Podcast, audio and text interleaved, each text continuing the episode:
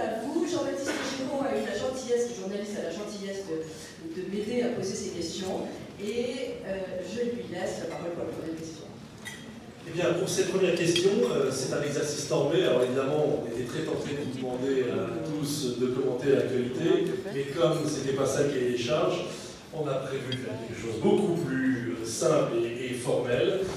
D'abord de présenter votre liste et pourquoi vous la guidez. Ensuite, pourquoi il faut voter pour vous. Et enfin, quel groupe politique allez-vous euh, rejoindre au Parlement européen Et on commence dans l'ordre alphabétique par vous, monsieur Asselineau. Sachant que c'est un exercice qui euh, doit tenir 1 minute 30 chacun normalement, il y a un minute top quelque part. C'est mieux qu'une minute.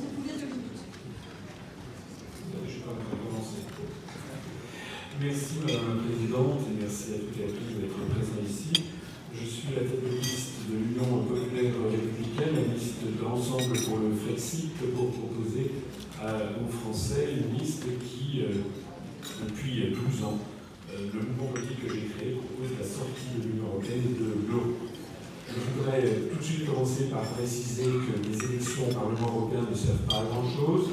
C'est d'ailleurs M. Giscard d'Estaing, père, pas très longtemps. il s'agit d'élire 79 députés sur 751, c'est-à-dire 10,5% des députés. Autrement dit, tous les programmes d'autres Europe qui vous seront présentés euh, ensuite, après, après moi, euh, sont des programmes qui ne verront pas le jour, puisque de toute façon, euh, nous aurons une minorité très faible de députés français parmi les parlementaires européens. Deuxièmement, s'il n'appartient pas au Parlement européen de modifier en quoi que ce soit les traités européens. Et troisièmement, les traités européens se modifient à l'unanimité des États membres. Et donc il est absolument impossible d'avoir une unanimité des États membres pour réformer de façon drastique la construction européenne, surtout en faveur des intérêts français, puisque c'est en général ce qui vous est proposé. Donc, euh, pour ne pas euh, abuser mon temps de parole, je terminerai en disant que vous avez face à vous une liste tout à fait nouvelle, vous avez la possibilité de voter pour des partis politiques qui sont présents depuis 40 ans ou depuis 35 ans au Parlement européen qui, comme on l'a vu, leur efficacité a été égale à zéro, puisque la construction européenne continue d'évoluer, d'évoluer dans un sens que tout le monde comprend, c'est-à-dire que la construction européenne est en train de prendre l'eau de toutes parts. Ayant une formation d'origine d'HEC, aimant bien le monde de l'entreprise, je sais que le monde de l'entreprise ne, déteste rien tant que l'incertitude. Or, nous sommes lancés, nous sommes maintenant dans un temps de grande incertitude. La construction européenne et l'euro, j'espère qu'on aura le temps de parler quand même aussi de l'euro, eh bien, sont en train d'entrer la France dans une crise politique, économique et sociale de grande magnitude à laquelle, en fait, personne ne sait très bien comment apporter une réponse. Je terminerai mon propos avec cette parole de Pierre Dac qui disait euh, Ceux qui ne savent pas où ils vont sont surpris d'arriver ailleurs.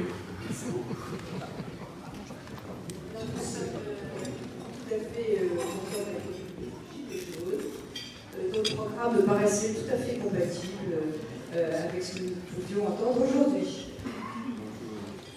Merci Madame la Présidente, merci pour votre invitation, car vous aurez certainement remarqué que j'ai eu tendance à disparaître du champ médiatique ces dernières semaines à partir du moment où je suis résolument engagé pour une traduction politique euh, du mouvement des Gilets jaunes, ou tout du moins, faut-il le préciser, de son mouvement historique, c'est-à-dire celui du 17 novembre. Vous savez, le 17 novembre, euh, on a vu un phénomène d'unité nationale se réaliser autour d'une euh, révolte populaire contre à la fois la pression fiscale qui devenait insupportable, et aussi spontanément contre les élites. Notre pays souffre profondément d'une gouvernance à la fois arrogante et inefficace. Il convient de procéder au plus tôt au renouvellement de ces élites.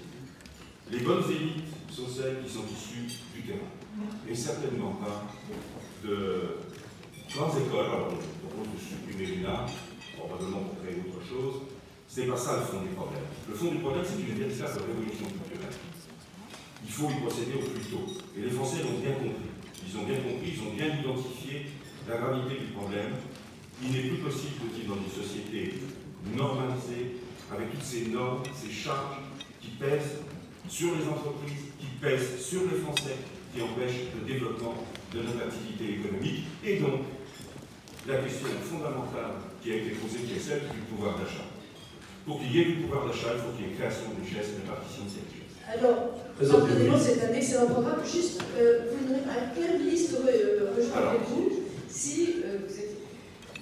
Alors, le, le, la question, évidemment, que côté un petit peu en touche euh, sur cette question-là, nous ne savons pas quels sont les résultats des, des, élections. Pour le moment, il est bien difficile d'établir, vous savez, le, choix est immense. Nous n'avons pas, pas, eu l'occasion d'en discuter. Donc, en tout état de cause, euh, cela dépendra très largement de résultats du scrutin au niveau européen et des convergences que nous pourrons trouver avec d'autres pays. François-Xavier Millet. Même question. Bonjour à tous. Merci infiniment, Madame la Présidente, pour votre invitation. Merci à tous de votre présence.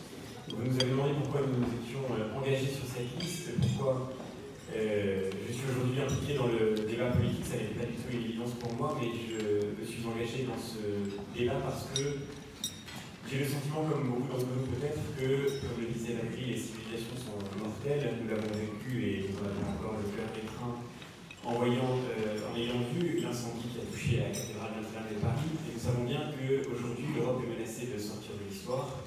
Elle est menacée de sortir de l'histoire par notre incapacité à faire face à la guerre économique et commerciale qui monte dans le monde qui se dessine, par notre incapacité à faire face au défi migratoire qui est très largement devant nous et non pas derrière nous menacé de sortir de l'histoire aussi par euh, le fait que de manière absurde, pendant très longtemps, nous n'avons pas su dire qui nous sommes. Ce qui fait la force de nos principaux concurrents dans le monde, c'est d'abord la confiance qu'ils ont dans la force des civilisations qui les portent, dans la force d'une culture, d'un savoir qui mérite d'être transmis, et c'est peut-être ce qui fait le cœur de la crise intérieure que nous vivons aujourd'hui. Je crois que sur tous ces grands défis, nous avons besoin de refonder l'Europe. Alors bien sûr, c'est un travail difficile, bien sûr, c'est un travail qui pourrait susciter une forme de discrédit dès le départ, mais je ne vois pas d'autre solution que de passer par une action européenne forte, par cette capacité de coopération qui a fait bien des atouts de nos États au cours des dernières années, qui fait aujourd'hui pourtant bien des difficultés. Aujourd'hui, l'Europe nous donne le sentiment de nous fragiliser dans la mondialisation plutôt qu'elle nous renforce.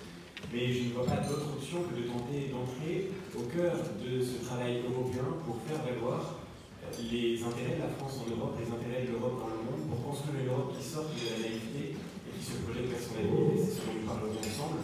Et c'est la raison pour laquelle je m'engage au sein de cette famille politique qui est l'autre des partis populaires européens. Nous avons une vision claire de ce que nous voulons présenter aux Français. Nous avons formulé 75 propositions qui sont ce que nous défendrons dans l'Europe. Cette action, elle s'inscrit au sein d'une famille politique doit, elle aussi, évidemment, euh, orienter de façon ajustée sa manière d'agir en Europe et c'est au sein du Parti populaire européen que nous siégerons demain pour tenter, dans ce parti qui a toujours eu une force singulière au cœur du Parlement européen, de faire entendre la voix de la France. Juste à de la Bonjour à, à, vous tous et merci Madame la Présidente de votre invitation. L'Union européenne a défiguré la belle idée européenne de départ. La question n'est pas euh, de faire de grands propos sur l'Europe, nous savons tous qu'il y a une civilisation européenne à défendre et nous savons tous que nous devons travailler avec nos voisins. La question est de savoir comment. Or, il est évident que cette Union européenne a lamentablement échoué. Elle nous envahit de normes, elle est tatillonne, elle détruit les démocraties, et en même temps, elle a été incapable de forger une force face aux États-Unis et à la Chine qui s'imposent comme les deux superpuissances mondiales. Donc, fidèle à mon engagement depuis longtemps j'ai commencé avec Philippe Séguin, je crois que la seule Europe qui peut marcher, c'est l'Europe des nations libres et des projets concrets. Et c'est pourquoi je suis candidat au nom de la France. C'est dans ces circonstances historiques, avec euh, une négociation que nous avons pu entreprise avec 23, 23 euh, partis politiques, notamment euh, du groupe ECR, un groupe eurosceptique stable et modéré au Parlement européen.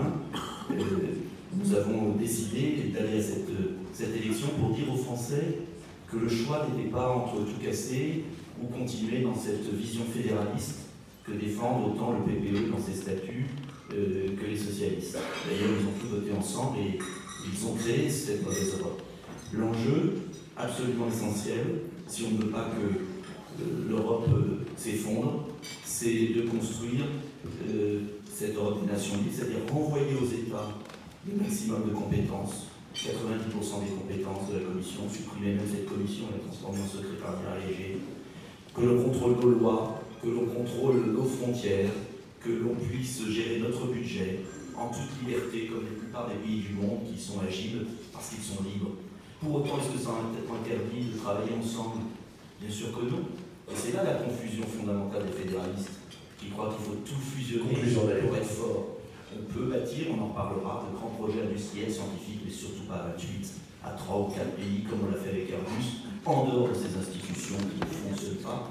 Bref, euh, c'est un, enjeu majeur des, prochaines années. Merci infiniment. Louis Giscard d'Estaing pour lui.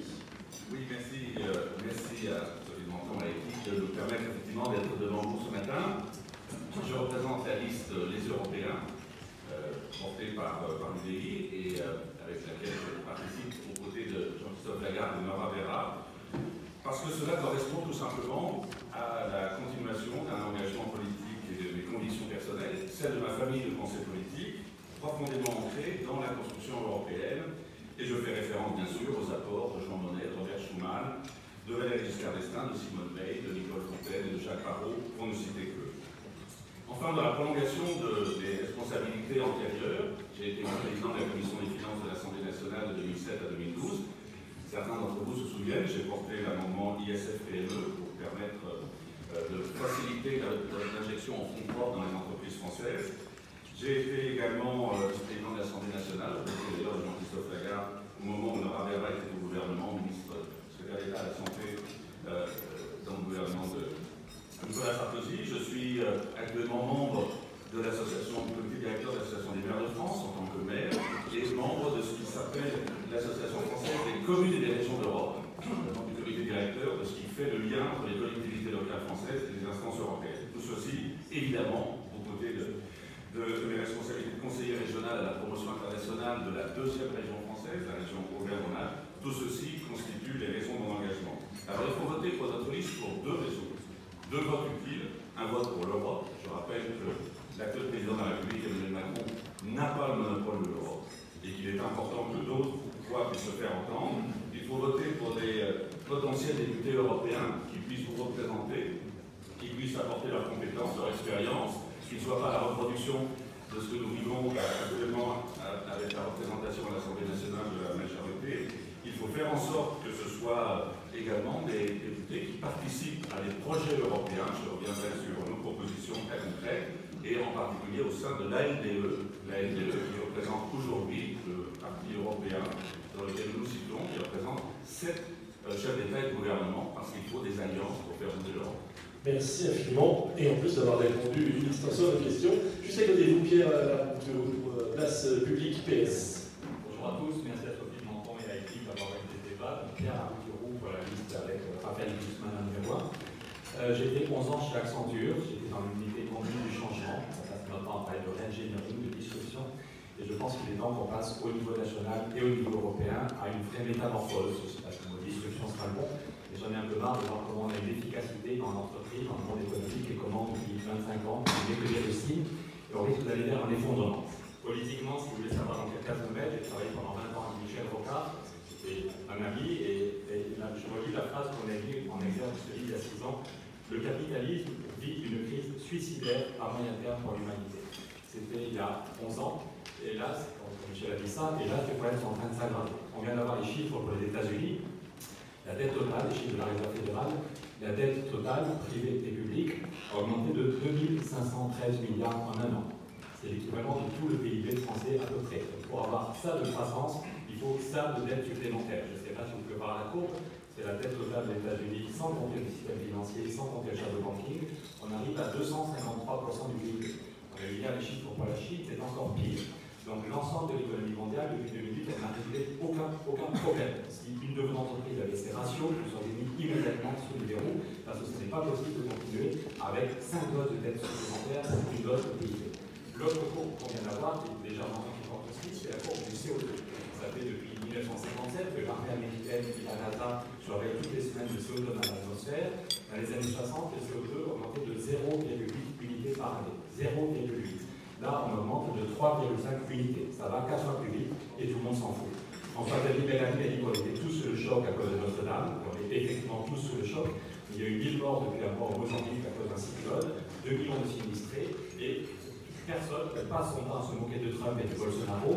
Nous, l'Europe, qui est dans la première puissance économique mondiale, est-ce qu'on est capable d'agir pour faire baisser notre CO2 et montrer que notre modèle est possible. Donc si je suis candidat avec Raphaël Guzman et les autres, c'est pour participer au débat public, parce que c'est par l'intelligence, c'est par le diagnostic partagé, il y a besoin d'une métamorphose.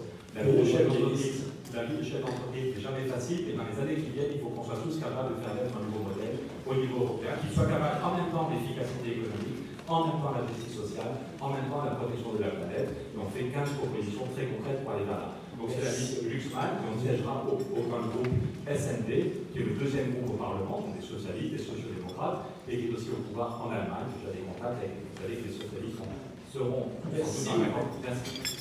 Marie-Hélène, merci.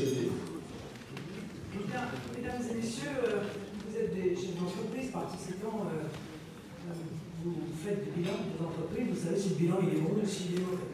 Le bilan de l'Union Européenne, incontestablement, est un mauvais bilan.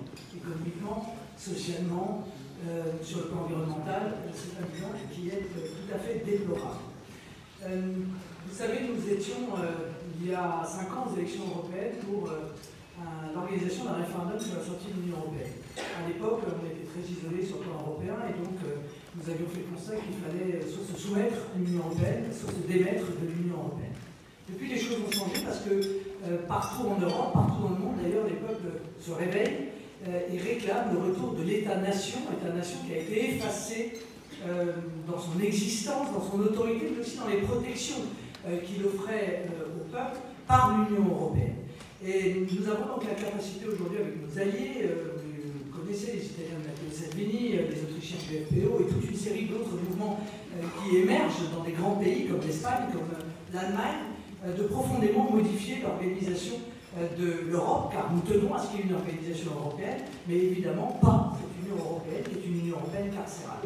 Alors je pourrais vous parler d'argent, de cours, de pourcentage, parce que prétexte que vous êtes des chefs d'entreprise, euh, on ne vous parle probablement que de ça. Mais vous n'êtes pas seulement des chefs d'entreprise, vous êtes aussi des citoyens, vous êtes aussi euh, des, pères et des mères de famille. Et donc au-delà de la vision simplement économique qui découle de l'organisation de l'Europe, il y a aussi une vision de l'homme. Le monde aujourd'hui est lancé dans une course folle où le libre-échange, le laisser-aller, le laisser-faire, le laisser-passer est devenu la règle. Dans ce monde-là, je vous le dis, ce sont les plus affreux qui gagnent. Ce sont ceux qui vont le plus loin, traiter le plus mal euh, des salariés qui ressemblent plus à des esclaves qu'à des salariés, qui respectent le moins les normes, qui respectent le moins euh, l'environnement, qui réussissent à obtenir le prix le plus bas et qui gagnent des parts de marché. Ça n'est pas la vision de l'homme que nous défendons. Nous nous souhaitons des régulations, nous souhaitons que le libre-échange cède le pas pour le juste échange, nous souhaitons que les peuples soient respectés dans leur choix de société, c'est-à-dire dans les préférences qu'ils expriment, ce qui n'est pas euh, le cas aujourd'hui, réguler euh, que ce soit d'ailleurs euh, les flux migratoires ou le commerce international, c'est possible, pour peu qu'encore une fois l'Europe ait à nouveau une voix qui soit une voix puissante. C'est ce que nous allons défendre dans un groupe qui sera celui qui euh, grandira euh, très certainement euh, au sein du Parlement européen. et donc j'espère qu'avec l'appui des nouveaux dirigeants italiens, autrichiens, pourra faire basculer l'organisation telle qu'elle existe aujourd'hui pour la tourner à nouveau vers la défense des intérêts vitaux des peuples et des nations. Merci infiniment. Yunus votez-vous pour la France Insoumise Bonjour, merci beaucoup pour votre invitation. Je suis le député européen de la France Insoumise, élu sur la circonscription des Outre-mer, cette circonscription sur laquelle le soleil ne se couche jamais et qui donne à la France et à l'Union européenne cette dimension euh, mondiale. Et c'est pour cette raison Surtout que je me retrouve sur la liste de la France insoumise, attachée à une France qui rayonne et à une Union européenne qui continue à parler haut. Manifestement, l'Union européenne, l'Europe, se retrouve aujourd'hui en tension avec des bouleversements inédits dans l'histoire de l'humanité. D'abord, c'est la donne démographique nous sommes aujourd'hui autour de 8 milliards d'habitants. En 2100, un enfant qui naît aujourd'hui peut être à peu certain qu'il sera centenaire, qu'il dans sa vie.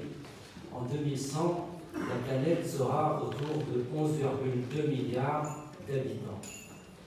Le continent asiatique autour de 4 milliards d'habitants et le continent africain verra sa population passer d'à peu près 1 milliard d'habitants aujourd'hui à 4 milliards 2 en 2100, c'est-à-dire qu'un dernier sur trois en 2100 sera africain. Donc la donne démographique est une donne majeure. Et manifestement, l'Union européenne n'a pas encore trouvé les réponses. La deuxième tension, c'est évidemment la mondialisation qui est devenue aujourd'hui malheureuse et l'Union européenne continue à croire dans ce dogme, cette croyance aveugle dans le libre-échange, quand partout dans le monde, il y a aujourd'hui une nouvelle vitalité pour les frontières et une demande de protection. Et quand les classes moyennes en Europe paient un prix lourd du libre-échange, quand les entreprises aussi paient un prix lourd de ces politiques, l'Union européenne continue, elle, dans ce dogme. Et puis le troisième élément, c'est évidemment le code climatique, avec le réchauffement planétaire, la perte de biodiversité et manifestement la nécessité d'opérer une rupture dans la manière dont on conçoit le développement. Donc face à cela, nous proposons, nous, d'opérer, pour répondre aux défis démocratiques d'une révolution citoyenne en Europe, et d'opérer un certain nombre de ruptures pour que l'Europe ait un avenir. Autrement, la dissociation avec les peuples ne sera que renforcée et l'Europe risque d'aller Merci infiniment. Fleur Philippot, juste à côté de vous. Oui, mesdames, messieurs, bonjour. Merci à Éthique et à sa présidente d'avoir organisé cette rencontre que je pense utile au débat euh, démocratique. Euh, alors je vais être euh, rapide. pourquoi je suis candidat? Je suis candidat pour la liste des Patriotes, c'est aujourd'hui le plus jeune mouvement politique de France. Je suis député européen sortant. J'en étais déjà convaincu avant, mais je l'ai constaté encore plus après ces cinq années de, de mandat à Strasbourg et à Bruxelles. Euh, l'Union européenne n'est absolument pas réformable. Et donc euh, le projet que nous proposons aux, Français, c'est celui d'une sortie, une sortie de la France de l'Union européenne. Pourquoi je le présente? Parce qu'il a trois qualités. Il est clair, il est faisable, il est utile. D'abord, il est clair, parce que sortir, ça veut dire simplement les conditions d'une restauration de notre indépendance nationale, de notre souveraineté de peuple et de nation. Il est faisable parce que depuis les premières élections européennes en 1979, il y a eu autant de promesses d'autres Europe, avec tous les adjectifs que vous voulez derrière, verte, sociale, protectrice, puissance, euh, des nations, je ne sais quoi, qu'il y a euh, deux packs en chocolat sur vos tables. C'est-à-dire qu'il y en a eu beaucoup, beaucoup.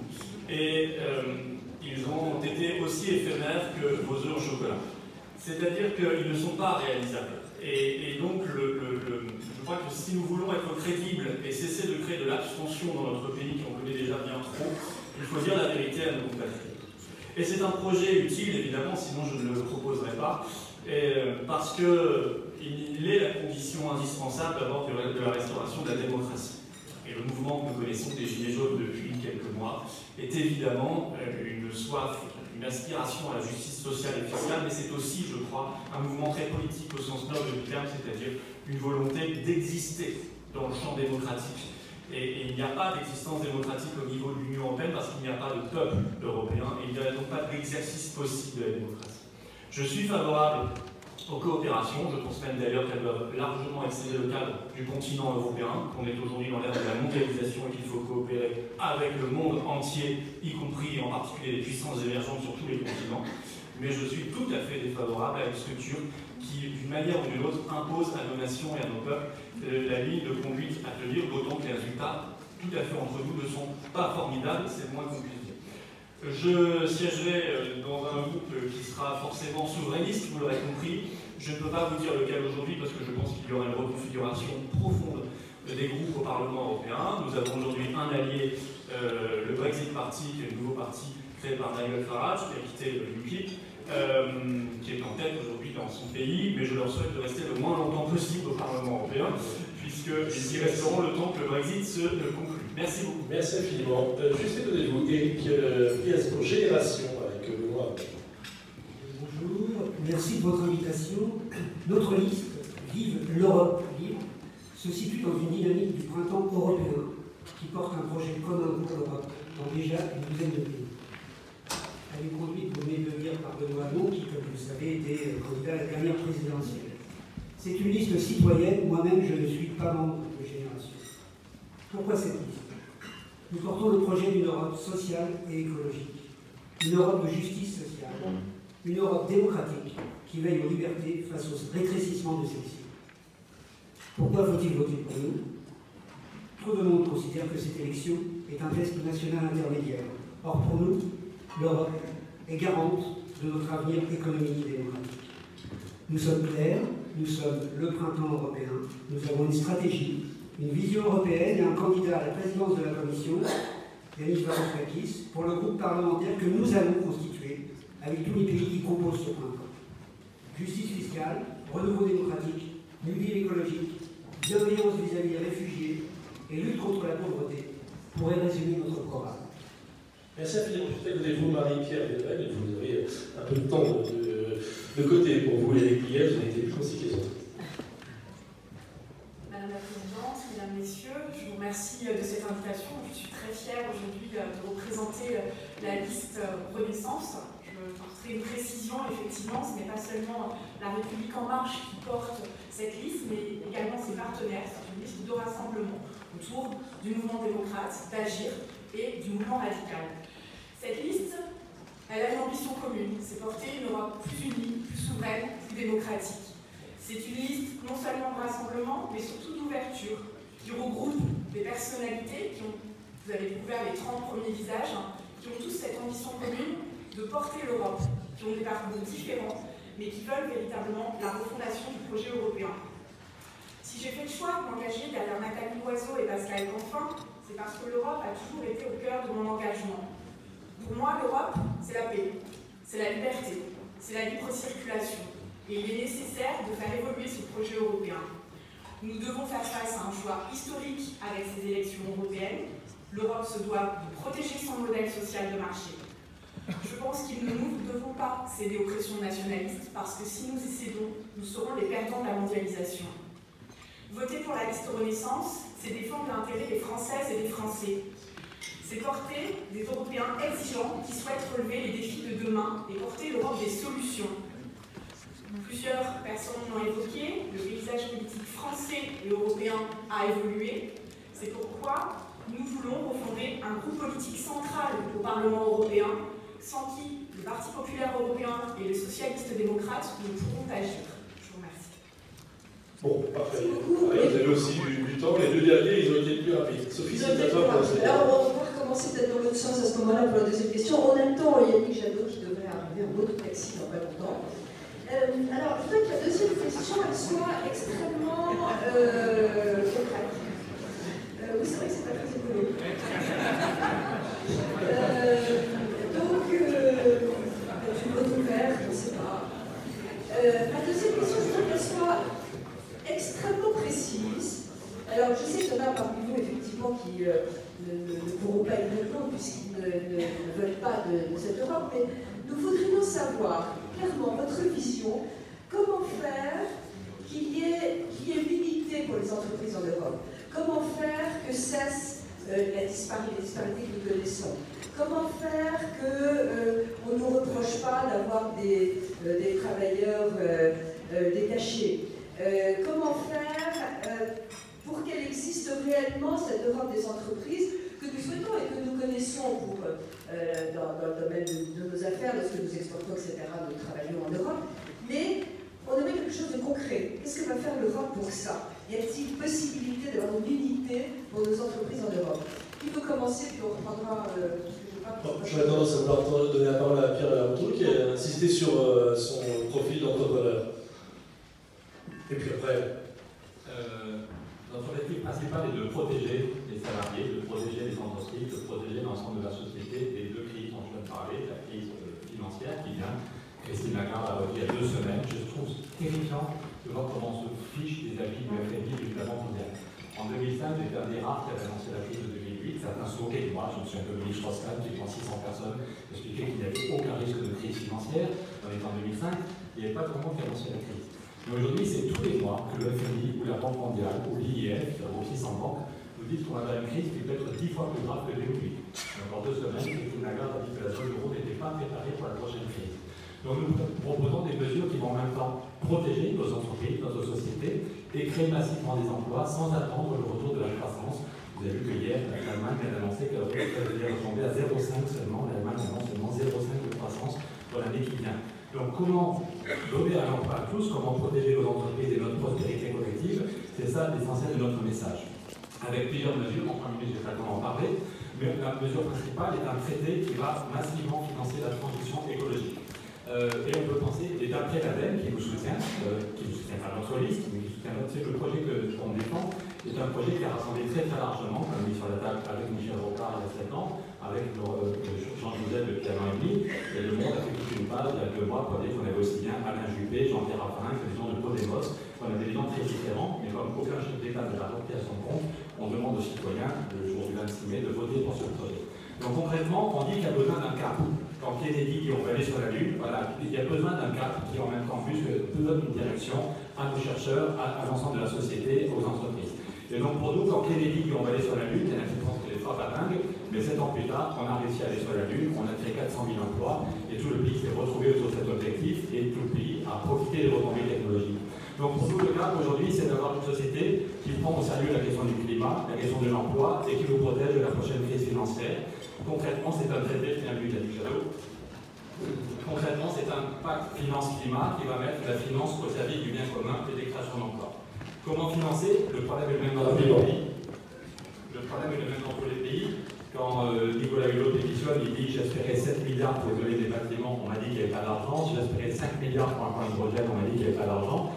On ne le sait peut-être pas, mais la Banque Centrale Européenne n'a jamais créé autant d'argent il y a 4 ans, c'est les échos qui disaient la Banque Centrale Européenne va créer 1000 milliards. On appelle ça le quantitative easing, on appelle ça la planche à billets, mais c'est bien la même chose. Au total, la BCE a créé 2600 milliards, 2600 milliards, dont 90% est parti à la spéculation. Et c'est pour ça que le FMI nous dit qu'on a une nouvelle crise qui peut être beaucoup plus grave que les Donc nous nous proposons deux outils, nous proposons deux outils, pardon, si on n'a pas le temps d'expliquer le diagnostic, le reste du cours, on a tous un catalogue de propositions, mais je pense que vous aimez tous avoir un Et j'en ai 12 à parler. Ok Donc on propose deux outils, allez voir sur notre site, une banque du climat qui serait une filiale de la BI. Quand le mur de Berlin est tombé, il a suffi de six mois pour que Helmut Kohl et François Mitterrand comprennent qu'il y a d'un outil pour financer la transition de la Pologne, de la Tchécoslovaquie, de l'Hongrie. Donc on propose une banque du climat qui serait une filiale de la BI, et chaque pays aurait une enveloppe pendant 30 ans qui correspond à 2% de son PIB. Donc la France met chaque année 45 milliards à taux zéro pour isoler les bâtiments, financer les transports en commun, financer les énergies renouvelables, changer le modèle agricole. Deuxième point, deuxième outil, c'est un budget climat pour financer un plan Marshall pour l'Afrique. L'Afrique va se disloquer et la question des réfugiés va devenir absolument monstrueuse si on n'est pas capable d'un plan d'investissement. Un budget de 100 milliards qui va permettre aussi de subventionner beaucoup d'argent.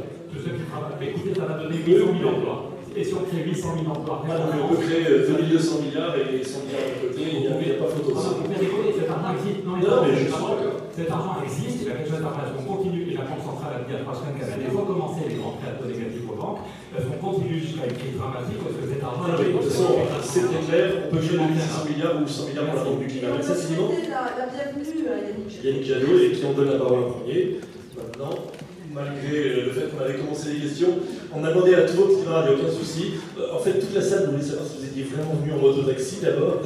Bon, bah, alors il assume. Et surtout, mais voilà, il faut courir, de euh, pourquoi voter pour vous et quel groupe vous rejoindriez euh, demain au Parlement européen? Et enfin, vous allez répondre une question comme ça en trois. La deuxième question, c'était, moi je suis très axée entreprise, euh, comment vous voyez l'entreprise en Europe Qu'est-ce qu'il faut faire d'urgence Là, vous avez 5 minutes parce que vous n'avez pas eu la première réponse. Bah, euh, oui, Merci. Allez, 4. Merci, merci infiniment. Bonjour à, à toutes et à tous et désolé euh, d'être en retard. Euh, et effectivement, j'ai pris une mototaxi euh, pour vous rejoindre le plus vite possible. Merci infiniment. L'Europe a un vice de construction. Le vice de construction de l'Union européenne, c'est qu'elle n'a jamais eu de politique industrielle. Nous avons construit l'Europe sur un marché, nous avons construit l'Europe avec une certaine efficacité autour des consommateurs. Il y a bien une politique de la production quand il s'agit de l'agriculture, il n'y a pas de politique de la production quand il s'agit du reste de l'économie. Et qu'on est dans une situation où euh, de manière un peu euh, absurde, nous avons 28 souverainismes industriels qui se font concurrence en Europe, alors qu'évidemment, la concurrence majeure vient de Chine, des États-Unis, des pays émergents, du reste de l'économie mondiale. Et ça, c'est un biais dont nous avons terriblement du mal à sortir, justement pour construire une économie européenne à la fois innovante, évidemment répondant climat, la biodiversité, de la solidarité, mais aussi une industrie européenne à même d'innover, de développer ses activités sur les territoires et de partir à la conquête du monde. quelques exemples. Nous, vous savez, nous avons parmi les meilleurs ingénieurs du monde, c'est incontestable, parmi les meilleurs centres de recherche du monde, c'est incontestable. Nous développons un certain nombre de, technologies capacité, des key enabling technologies, et puis trop souvent, les entreprises, au moment de, de développer de manière industrielle des prototypes, quittent le territoire européen. Et ça, c'est une erreur, une faute politique majeure de l'Union européenne. Deuxièmement, nous nous défendons très mal. J'avais mobilisé le Parlement européen au moment du dumping chinois sur les panneaux photovoltaïques, secteur d'activité ô combien essentiel pour le XXIe siècle. Et nous avons vu les dirigeants chinois faire le tour des pays européens, les menacer les uns après les autres et avoir une Europe qui n'a finalement pas protégé son industrie photovoltaïque.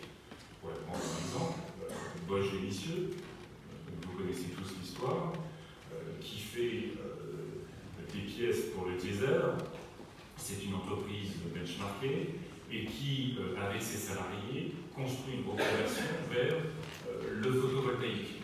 Et finalement, à la fois sous la, pression du dumping chinois et l'absence de politique énergétique française allant dans le sens des énergies renouvelables, nous, cette entreprise s'est retrouvée en difficulté. Alors qu'elle était benchmarkée sur, sur le diesel, qu'elle était benchmarkée sur le photovoltaïque, elle se retrouve en difficulté. Voilà voilà typiquement le type de choses dont il faut sortir.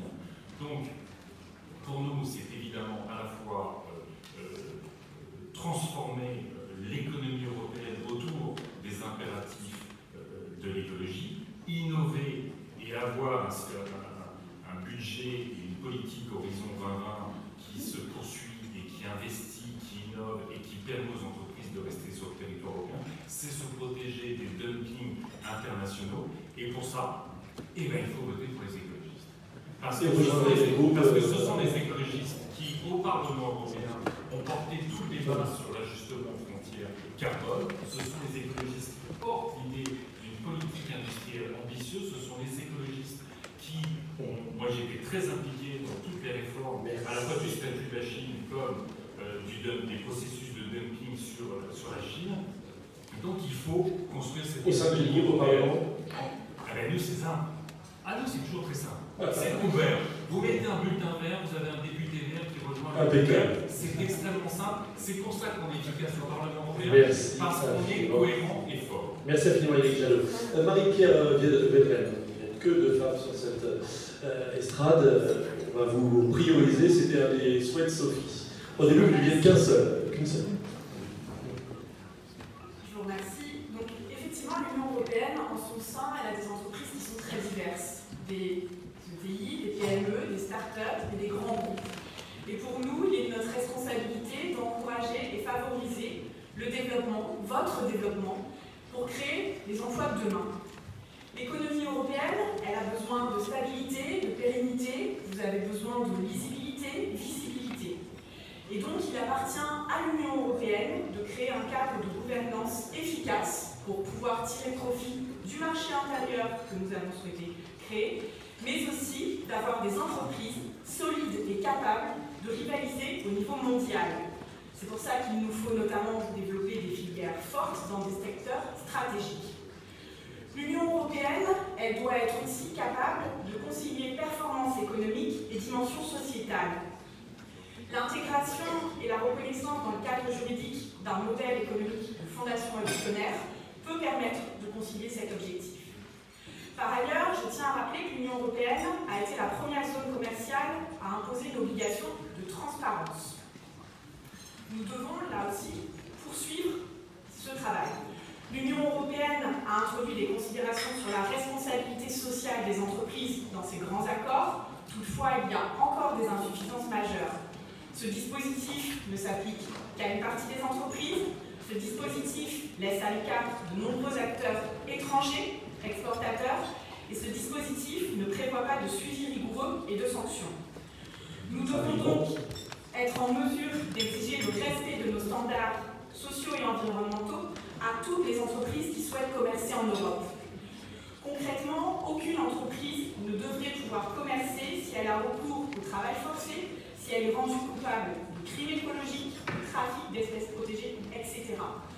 En cas d'infraction de ces entreprises, nous devrons pouvoir prendre des sanctions pour leur refuser l'accès au marché européen. Par ailleurs, les questions relatives aux surnormes doivent être véritablement évitées. Moi, depuis toujours, j'entends parler d'Airbus et des géants européens.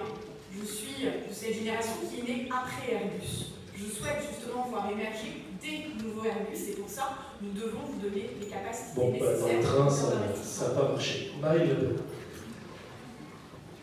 Merci. Euh, L'exercice c'est compliqué, hein, c'est quand vous vous dites, est-ce que vous pouvez nous expliquer en une minute comment vous le problème du chômage C'est quand même pas très, pas très simple. Non, mais là, on a fait un effort. Non, mais on a fait un effort tout particulier. Nous, on a fait un manifeste. Voilà, vous le trouverez. euh, évidemment, je, n'ai pas autant, autant d'exemplaires que euh, enfin de, public, mais vous le trouverez sur notre site internet pour une des Nations, où on explique euh, quelles sont les grandes lignes euh, de notre projet, quelle est notre vision, parce que c'est pas seulement un programme politique, c'est une véritable vision euh, du rôle qui doit être celui de l'Europe. Moi, j'ai rencontré beaucoup de chefs d'entreprise. Euh, quand on parle d'Europe, la première chose qu'ils nous disent, c'est la concurrence déloyale. Voilà, c'est la concurrence internationale déloyale, qu'elle soit extra ou intra-européenne. Ça fait très longtemps que nous disons, le bon sens veut qu'on ne puisse pas accepter l'importation de produits qui ne respectent pas les normes qui sont imposées à nos propres chefs d'entreprise ou à nos propres agriculteurs. C'est ce que j'appelle le juste échange, plutôt que le libre-échange. On en revient au propos euh, que j'avais euh, tout à l'heure. Parce que le commerce mondial doit être l'instrument du progrès social et pas du dumping euh, social. Moi, je note que le monde entier est en train de tourner le dos au libre-échange.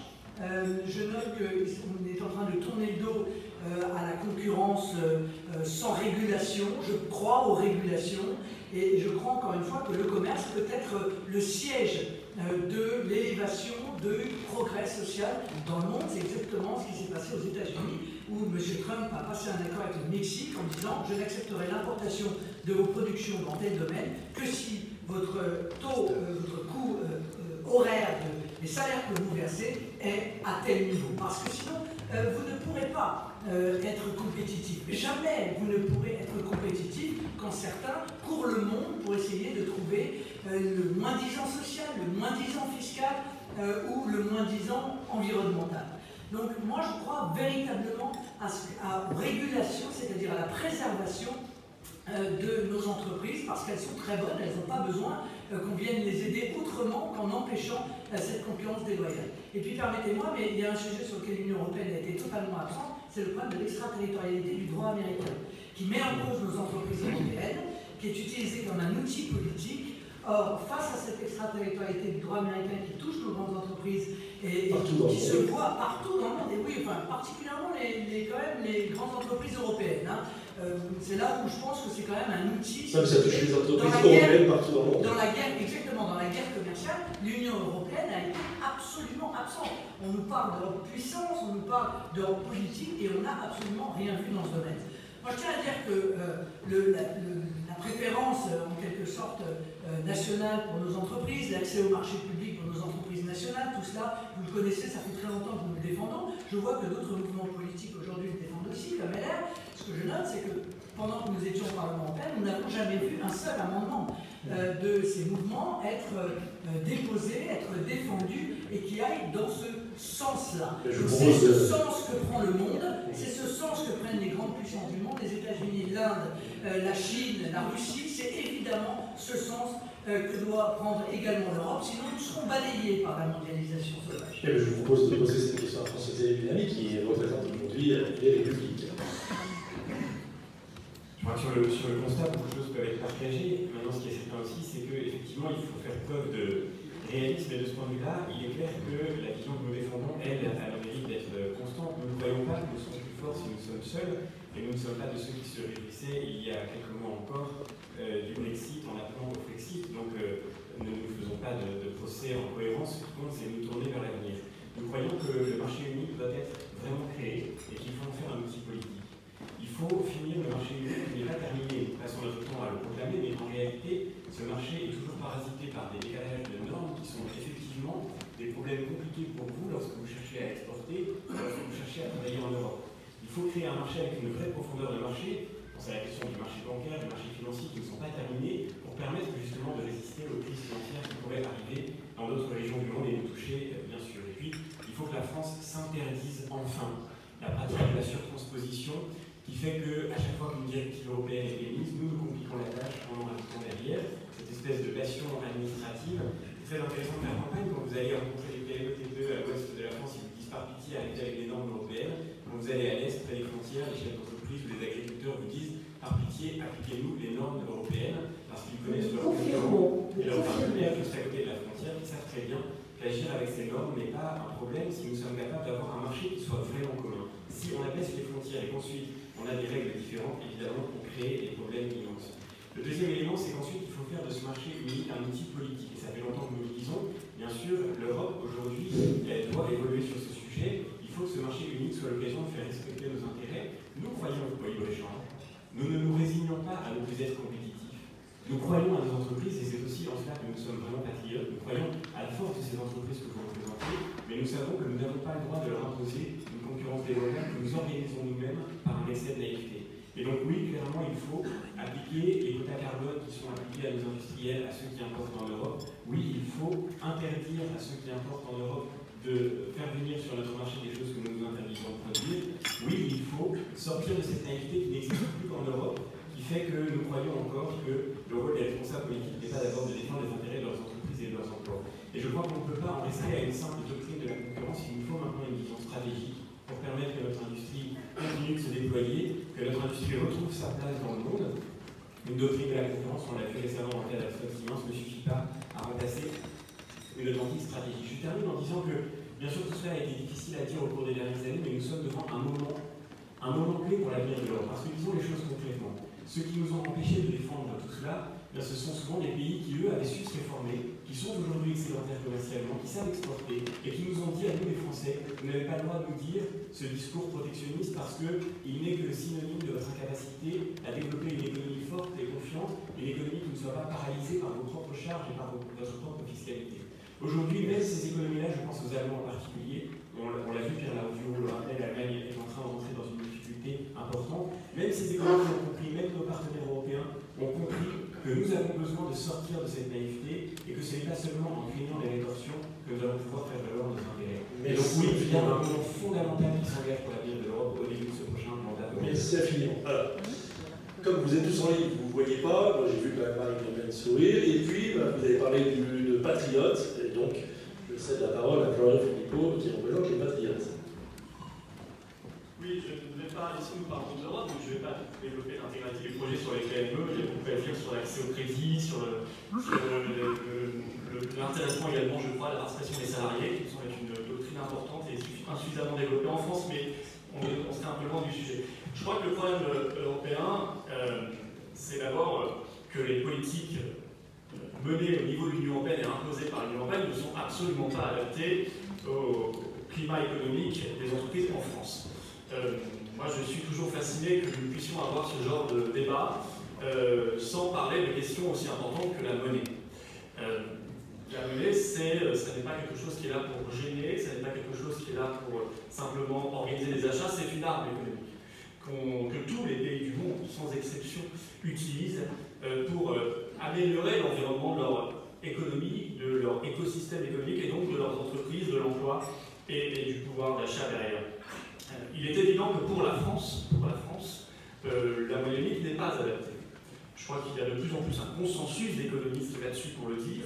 La seule question, c'est qu'il faut avoir le courage d'aller au bout en disant qu'il faut donc rétablir une nouvelle monnaie nationale adaptée. Parce que je viens d'entendre qu'effectivement, certains pays avaient de grands excédents commerciaux. C'est vrai, on pense tous à l'Allemagne. Mais l'Allemagne, elle, bénéficie d'une monnaie extrêmement compétitive pour elle, puisque le FMI, voyez, si on ne pas dire, c'est le FMI qui le dit. Le FMI nous dit que l'euro, c'est une sorte de, marque sous-évaluée pour l'Allemagne, mais surévaluée gravement pour des pays comme la France, ou encore plus pour les pays euh, d'Europe du Sud. Donc c'est un premier point qu'il va falloir avoir le courage de poser, sinon nous allons tourner en rond dans nos débats pendant, je le crains, des années ou des décennies, avant que tout cela m'implose, avant que nous ayons fini d'en débattre. Euh, juste une minute, je parlerai des règles commerciales qui me semblent également insuffisamment protectrices, et alors que d'autres pays, y compris beaucoup plus petits que la France, je pense au Canada qui est grand sur une carte, mais le Canada c'est deux tiers de l'économie française et c'est 35 millions d'habitants. Le Canada négocie seul ses, accords commerciaux et il les gagne. Il les gagne parce qu'il sait quels sont ses intérêts nationaux. Je parlerai bien sûr de la fiscalité qui a moins à voir avec l'Europe mais qui est trop lourde pour les TPE, le PME. Et je finirai simplement sur un constat. Les, entreprises ont besoin d'entrepreneurs et de salariés, de créateurs, et vous ne le savez que trop bien, ce n'est pas un droit de vous dire, mais elles ont aussi besoin d'un État. Et quand vous n'avez plus d'État, parce que je pense qu'en France, s'il n'y a plus d'État, un pays qui ne maîtrise ni ses frontières, ni son budget, ni sa monnaie, ni ses lois, n'est plus un État. Eh bien, vous n'avez plus que le pire, c'est-à-dire la bureaucratie. Voilà. Alors, vous vivez le pire, vous n'avez pas le meilleur. Moi, je propose d'inverser les choses, et pour ça, il faut quitter l'Union européenne. Merci infiniment. Louis Giscard d'Estaing, pour lui Alors, il y a euh, d'abord une évidence euh, auquel les entreprises européennes sont confrontées nous avons absolument besoin d'instaurer un principe de réciprocité dans les relations entre les entreprises de l'Union européenne et le reste du monde. Je prendrai deux exemples. L'accès au marché public au Japon. Nous demandons qu'il y ait une réciprocité absolue, ce qui n'est pas le cas dans les derniers accords qui ont été euh, mis en œuvre avec ce pays.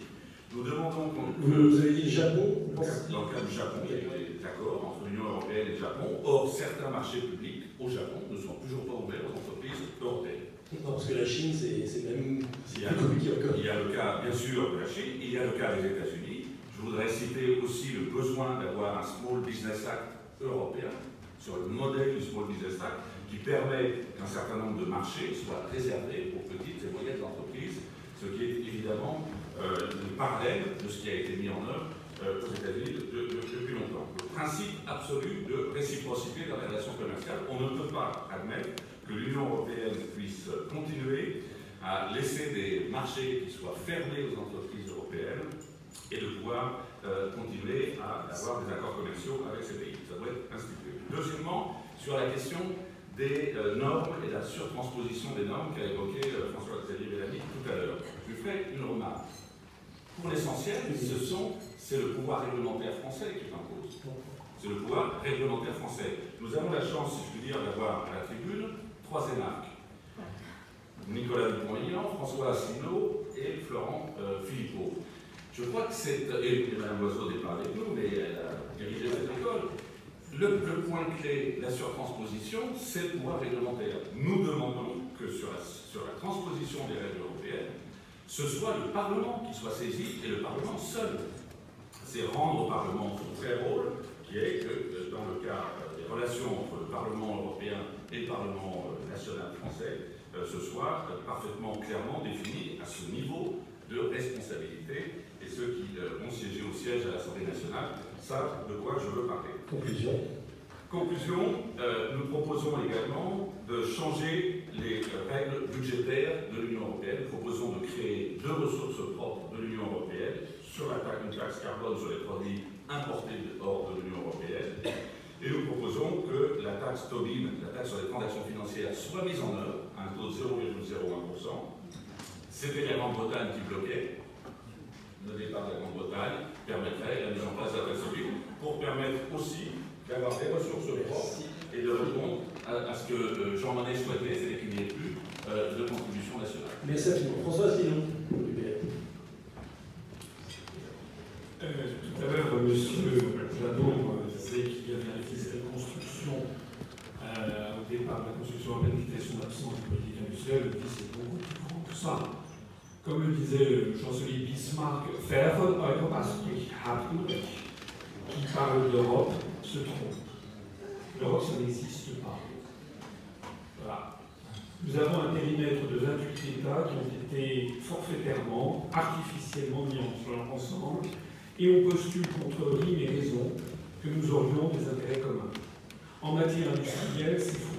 Par exemple, Renault a racheté Nissan au Japon pour mieux lutter contre Volkswagen au Japon. En Chine, PSA s'est installé à Wuhan avec son partenaire Dongfeng pour mieux lutter contre Volkswagen qui a son propre partenaire chinois et contre Fiat qui a racheté Chrysler et qui a son propre partenaire chinois. Toutes les grandes entreprises mondiales veulent être en fait des global players, comme elle dit, c'est-à-dire être présents sur les trois grands pôles de croissance mondiale que sont l'Amérique du Nord, l'Europe et euh, l'Asie euh, extrême-orientale. Voilà. Alors, moi je pense qu'il faut, dans ces questions, revenir à des idées simples. Imaginez, puisqu'ici on parle à l'échelle d'entreprise, imaginez que vous soyez 28 euh, entreprises dans une tour de la défense et que quelqu'un dit, ben voilà, vous allez toutes avoir maintenant la même stratégie, les mêmes marchés, les mêmes produits, etc. Évidemment, tout le monde rigole parce que tout le monde comprend que c'est absurde. C'est pas quelque chose de la tour de la défense. Non, non, je, je voudrais dire quand même que la construction européenne est une structure politique antédiluvienne qui remonte au moins au XIXe siècle avec Victor Hugo, pour ne pas dire à Dante Alighieri au XIIIe siècle, pour ne pas dire même à Octave Auguste, à moins 7 avant Jésus-Christ. Il s'agit tout simplement d'un fantasme. Et je rappelle que si vous regardez la réalité des faits, il faut revenir à la réalité des faits. Parce que si l'Europe a inventé quelque chose, c'est bien l'esprit scientifique, les faits qui s'opposent au dogme. Quels sont les trois pays d'Europe qui se situent au sommet de l'indice de développement humain calculé par le programme des Nations Unies pour le développement, l'Islande, la Norvège, la Suisse, les trois pays fusé l'Union européenne. Quel est le pays d'Europe qui est le premier dans la transition énergétique? La Suisse. Quel est le pays d'Europe qui euh, est le plus ouvert pratiquement sur l'étranger, où il y a le plus d'organisations internationales? La Suisse. Un pays qui n'est pas dans l'Union européenne et un pays qui a sa propre monnaie qui se porte très bien. Merci beaucoup. Merci François Stilo, le Suisse de la, table. Euh, Nicolas Dupont-Aignan. Oui, je crois que c'est Einstein qui disait n'attendez pas de ceux qui ont créé les problèmes qu'ils puissent les résoudre. Et si on en est là sur le plan économique, c'est parce que on a laissé le pouvoir euh, à, euh, pour la plupart des personnes qui ne sont pas élues, la Commission de Bruxelles, la Banque centrale, la Cour de justice. Et ce qui est d'ailleurs fascinant dans cette campagne européenne, c'est que tous ceux qui ont soutenu euh, ces traités, qui les ont choyés, qui vous ont demandé de voter pour, euh, maintenant se plaignent des effets de ces traités. Ce qui est aussi fascinant dans cette campagne européenne, c'est qu'on a l'impression euh, qu'il n'y a pas de partenaire étranger et que tout seul, euh, on va mettre la tasse carbone, on va avoir la politique industrielle, etc. Nos partenaires, la plupart, n'en veulent pas. Et comme on s'est piégé dans des institutions où on a appliqué la loi de la majorité, on est devenu actionnaire minoritaire. C'est Marie-France Garot qui me disait toujours Je ne comprends pas les dirigeants français qui vont accepter d'être actionnaires minoritaires de cette structure, alors qu'ils savent que leurs partenaires ne veulent pas de la politique et votent pour la France. Et je vais vous donner un exemple très concret de ces derniers jours. Euh, oui, euh, vous avez une minute. Euh, je prendrai 7 minutes pour cet exemple. La commission de Bruxelles a décidé d'engager les négociations du TAFTA bis avec, pour céder à, Trump. Emmanuel Macron a fait des grandes déclarations disant Je suis contre, c'est abominable, c'est extraordinaire, etc.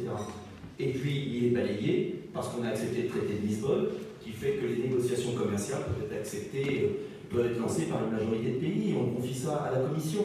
Donc on a organisé l'impuissance euh, des États, et pour revenir à une politique économique qui défend les entreprises, supprimer la directive travailleurs détachés, rompre les négociations internationales quand elles sont nuisibles aux intérêts de la France, euh, bâtir de grands projets industriels, il faut en finir avec cette Union européenne. Est-ce que ça veut dire qu'on part tout seul comme l'Islande, la Norvège ou la Suisse, pas obligatoirement? Et justement, si on veut être fort face aux États-Unis et la Chine, il faut bâtir dans les 15-20 domaines qui décideront de la hiérarchie des continents, intelligence artificielle, souveraineté numérique, voiture propre, projet pour la Méditerranée, lutte contre le cancer, lutte contre la maladie d'Alzheimer, des coopérations avec des agences simples à 3 ou 4 ou 5 ou 6 pays, sur la base, je finis de sur la base du volontariat. Et à ce moment-là, on aura la capacité à avoir les avantages d'une nation libre, démocratique, avec son identité, sa liberté, et les avantages de coopération qui nous permettent dans certains domaines de faire ensemble ce qu'on ne peut pas faire seul. Et c'est cette articulation entre le niveau national et le niveau européen qui nous permettra d'être vraiment fort à la mondialisation. Identité nationale et force économique à géométrie variable. Merci infiniment. Youssef pour la France Insoumise. Merci. Les, les contraintes de, de, notre exercice nous obligent à avoir une expression euh, télégraphique de, de, nos propositions euh, et parfois même de notre pensée. La vous question... tous entre 2 minutes, 2 minutes 30, vous êtes tous dans les clous quasiment. Très bien. La question a été posée. Euh, cette Union européenne est-elle réformable? N'est-elle pas réformable? Y a-t-il un vice de fabrication dès l'origine? Vaste débat. Mais ce que je crois, c'est qu'il y a eu une dérive au moment du traité de Maastricht et un vice profond qui a été posé à ce moment-là. Et la réalité que nous observons, c'est que l'ensemble des politiques européennes aujourd'hui sont irriguées pour les intérêts d'une seule économie, qui se retrouve d'ailleurs marquée dans le marbre des traités euh, européens avec ces politiques ordolibérales qui ont été euh, pensées à Berlin et pour Berlin et qui empêchent souvent tout, et c'est pourquoi nous disons qu'il faut sortir des traités européens. Nous pensons qu'il faut sortir du traité européen pour aussi répondre à ce défi essentiel qui est celui de la transition énergétique. Je me ferai plaisir devant vous de citer Lénine. Lénine disait que la clé du développement, c'est l'énergie. Et pour ce qui est de l'Union européenne, l'Union européenne, elle apporte plus de la moitié de son énergie, 90% de pétrole, 70% de gaz, quand la Chine apporte 15% et les États-Unis 10%. Donc nous devons, pour des raisons économiques aussi, aller vers la transition énergétique pour offrir aux pays de l'Union européenne et à l'Union européenne les moyens d'une indépendance. La deuxième chose par rapport à la question qui très posée, je crois que le modèle économique aujourd'hui sert l'économie qui n'est pas réelle et l'économie de la spéculation. Les chiffres concernant la BCE ont été rappelés et il faut aujourd'hui orienter l'ensemble des flux financiers vers l'économie euh, productive. Enfin, pour prolonger euh, la réflexion qui était la mienne pour et pour conclure, je crois qu'il est important de euh, relocaliser aujourd'hui les productions, de tirer les conséquences d'une mondialisation qui est malheureuse, qui crée des désordres, qui fragilise les productions, et fragilise les emplois Jean-François Barra. je crois qu'il faut, pas, il faut ne pas se tromper de, de ce que la question n'est pas aujourd'hui de savoir si nous sommes pour ou contre l'Union européenne. L'Union européenne est une réalité et euh, même si nous sommes insatisfaits de sa construction, si nous sommes insatisfaits notamment des institutions européennes et du manque de démocratie, nous souhaiterions une Europe riposte, c'est-à-dire que la représentativité soit, par exemple, à l'initiative législative. Eh bien, ce n'est pas parce que nous vivons dans cette réalité qu'il ne faut pas euh, euh, être pragmatique et s'insérer dans le cadre de cette Union européenne. Ce que nous pensons à des citoyens, c'est que l'Union européenne doit développer, doit contribuer au développement des entreprises à taille. Euh, ce sont ces entreprises, ces petites et moyennes entreprises, ces start-up, qui sont les plus créatrices d'emplois et on sait à quel point euh, la lutte contre le chômage est déterminante pour plein d'aspects, notamment en termes de, réduction des dépenses publiques et, donc de pouvoir d'achat. Donc, euh, ces entreprises à taille humaine sont décisives ce sont elles qui permettent d'irriguer, de faire vivre nos territoires. Nous vivons dans une, situation de désertification qui est dramatique pour notre pays. Il faut y remettre euh, bon ordre, et notamment grâce au développement du tissu euh, de nos entreprises. Ce sont dans ces, entreprises de taille moyenne que euh, le lien social est le plus présent. Or, vous le savez en tant que chef d'entreprise, c'est non seulement une question d'épanouissement individuel, ce lien social, mais c'est aussi un gage de réussite. donc et d'efficacité économique. Donc, pour cela, il faut que l'Europe protège ce tissu euh, d'entreprise et la démarche entrepreneuriale en général. Donc cette protection, c'est évidemment de permettre euh, d'éviter les distorsions de compétences au sein même de l'Union européenne, que l'on arrête de favoriser, notamment à travers l'action des lobbies, les plus grands groupes, et que, euh, par exemple, en créant une haute autorité de la transparence, et en tout état de cause, en développant aussi de grands programmes dans lesquels nos petites et moyennes entreprises puissent trouver source de développement. Nous sommes à l'heure actuelle encore sur un modèle de développement au niveau européen. Euh, cette prospérité économique se bâtit encore sur un modèle qui est un modèle du XXe siècle, un modèle industriel. Il faut naturellement se projeter aussi dans le XXIe siècle et euh, donner toute euh, l'énergie nécessaire au développement dans le domaine de la science des données, de l'intelligence artificielle, pourquoi pas un Google européen. En tout cas, il faut investir massivement ce domaine d'activité. Merci infiniment. Et Eric Pièce, pour conclure, vous avez remarqué qu'on dérape, mais je saurai quand même le temps de parole. Euh, une des deux questions qu'on avait prévues a sans doute de sauter pour pouvoir très rapidement vous, permettre de poser vous vos questions avec les règles qu'on vous a données au début. Sachant que vous ne donnez pas beaucoup envie d'Europe. Comme ça. Eric Pièce va nous donner envie d'Europe. Euh, un petit mot sur moi. Je dirige une, entreprise sociale de 2000 salariés.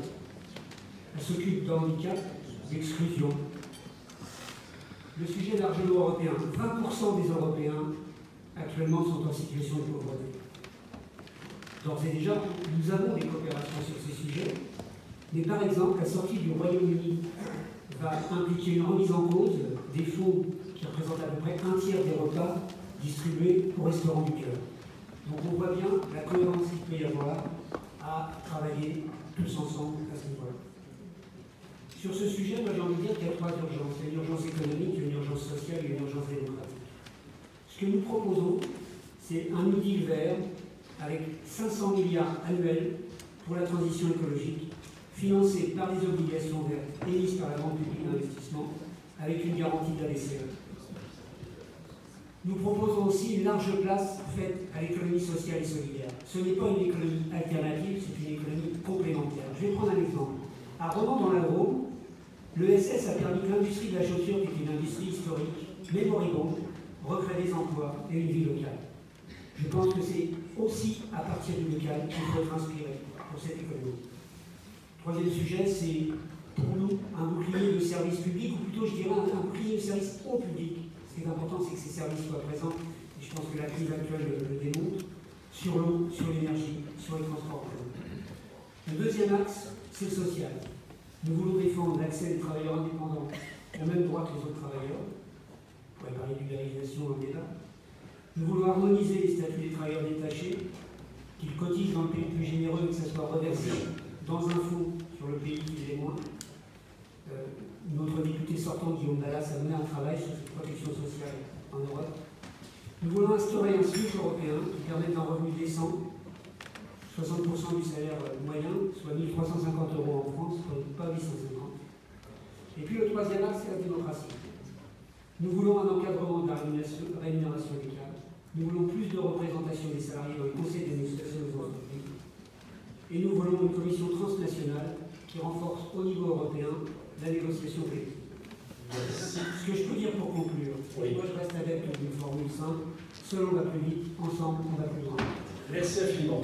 Alors, euh, il est 9h56, on a dit que les questions du public démarraient à 10h15, exercice compliqué. Si vous parlez tous 3 minutes de mesure, on ne va pas y arriver. On avait deux questions, mais je propose à Sophie d'en zapper une. Marine Le Pen a parlé de la domination de la loi américaine, l'extraterritorialité de la loi qui s'impose partout dans le monde. C'est effectivement un vrai sujet. On en avait un autre qui ressemble pas mal. C'était le big data et l'intelligence artificielle, exercice exceptionnellement difficile. Vous demandez à chacun, dans une minute, une minute trente, de nous dire ce que vous pensez de. Oui, je sais. L'intelligence artificielle. Bah, l'intelligence artificielle et le big data qui sont majoritairement américains. Aujourd'hui, qu'est-ce que l'Europe et vous préconisez de faire pour que on ne se fasse pas bouffer du cru et je caricature à peine. Et j'ai envie de donner la parole, tiens, euh, tout au bout, tout au bout, à Marie-Pierre euh, ce qu'elle fait des grands sourires de toute la table. Et rien pour ça, ça vaut la peine d'avoir la parole. Euh, sur, euh, sur ce sujet, j'essaie tentant de respecter le timing que vous nous imposez. L'Union européenne et certains États membres se sont déjà mobilisés euh, sur ces questions, mais bien évidemment, nous sommes beaucoup trop en retard. Et nous devons favoriser véritablement un développement accru de nos capacités. Nous devons asseoir un stock technique et fiable sur ces questions parce que nous avons un investissement qui est catastrophique trop catastrophique alors que nous avons les talents en Europe pour répondre à ces sujets. Sans la maîtrise des données, data, intelligence artificielle n'auront pas d'existence. Et je crois que déjà, le règlement général sur la protection des données a permis une avancée et a permis une prise de conscience. Parce que moi, dans mes fonctions précédentes, en, tant qu'à la Maison de l'Europe, hier j'étais euh, avec le réseau U2P, j'ai senti que le règlement général sur la protection des données, c'est quelque chose qui était très compliqué et qui était mal perçu. Pour autant, ça permet véritablement de prendre conscience que nos données, les choses les plus précieuses.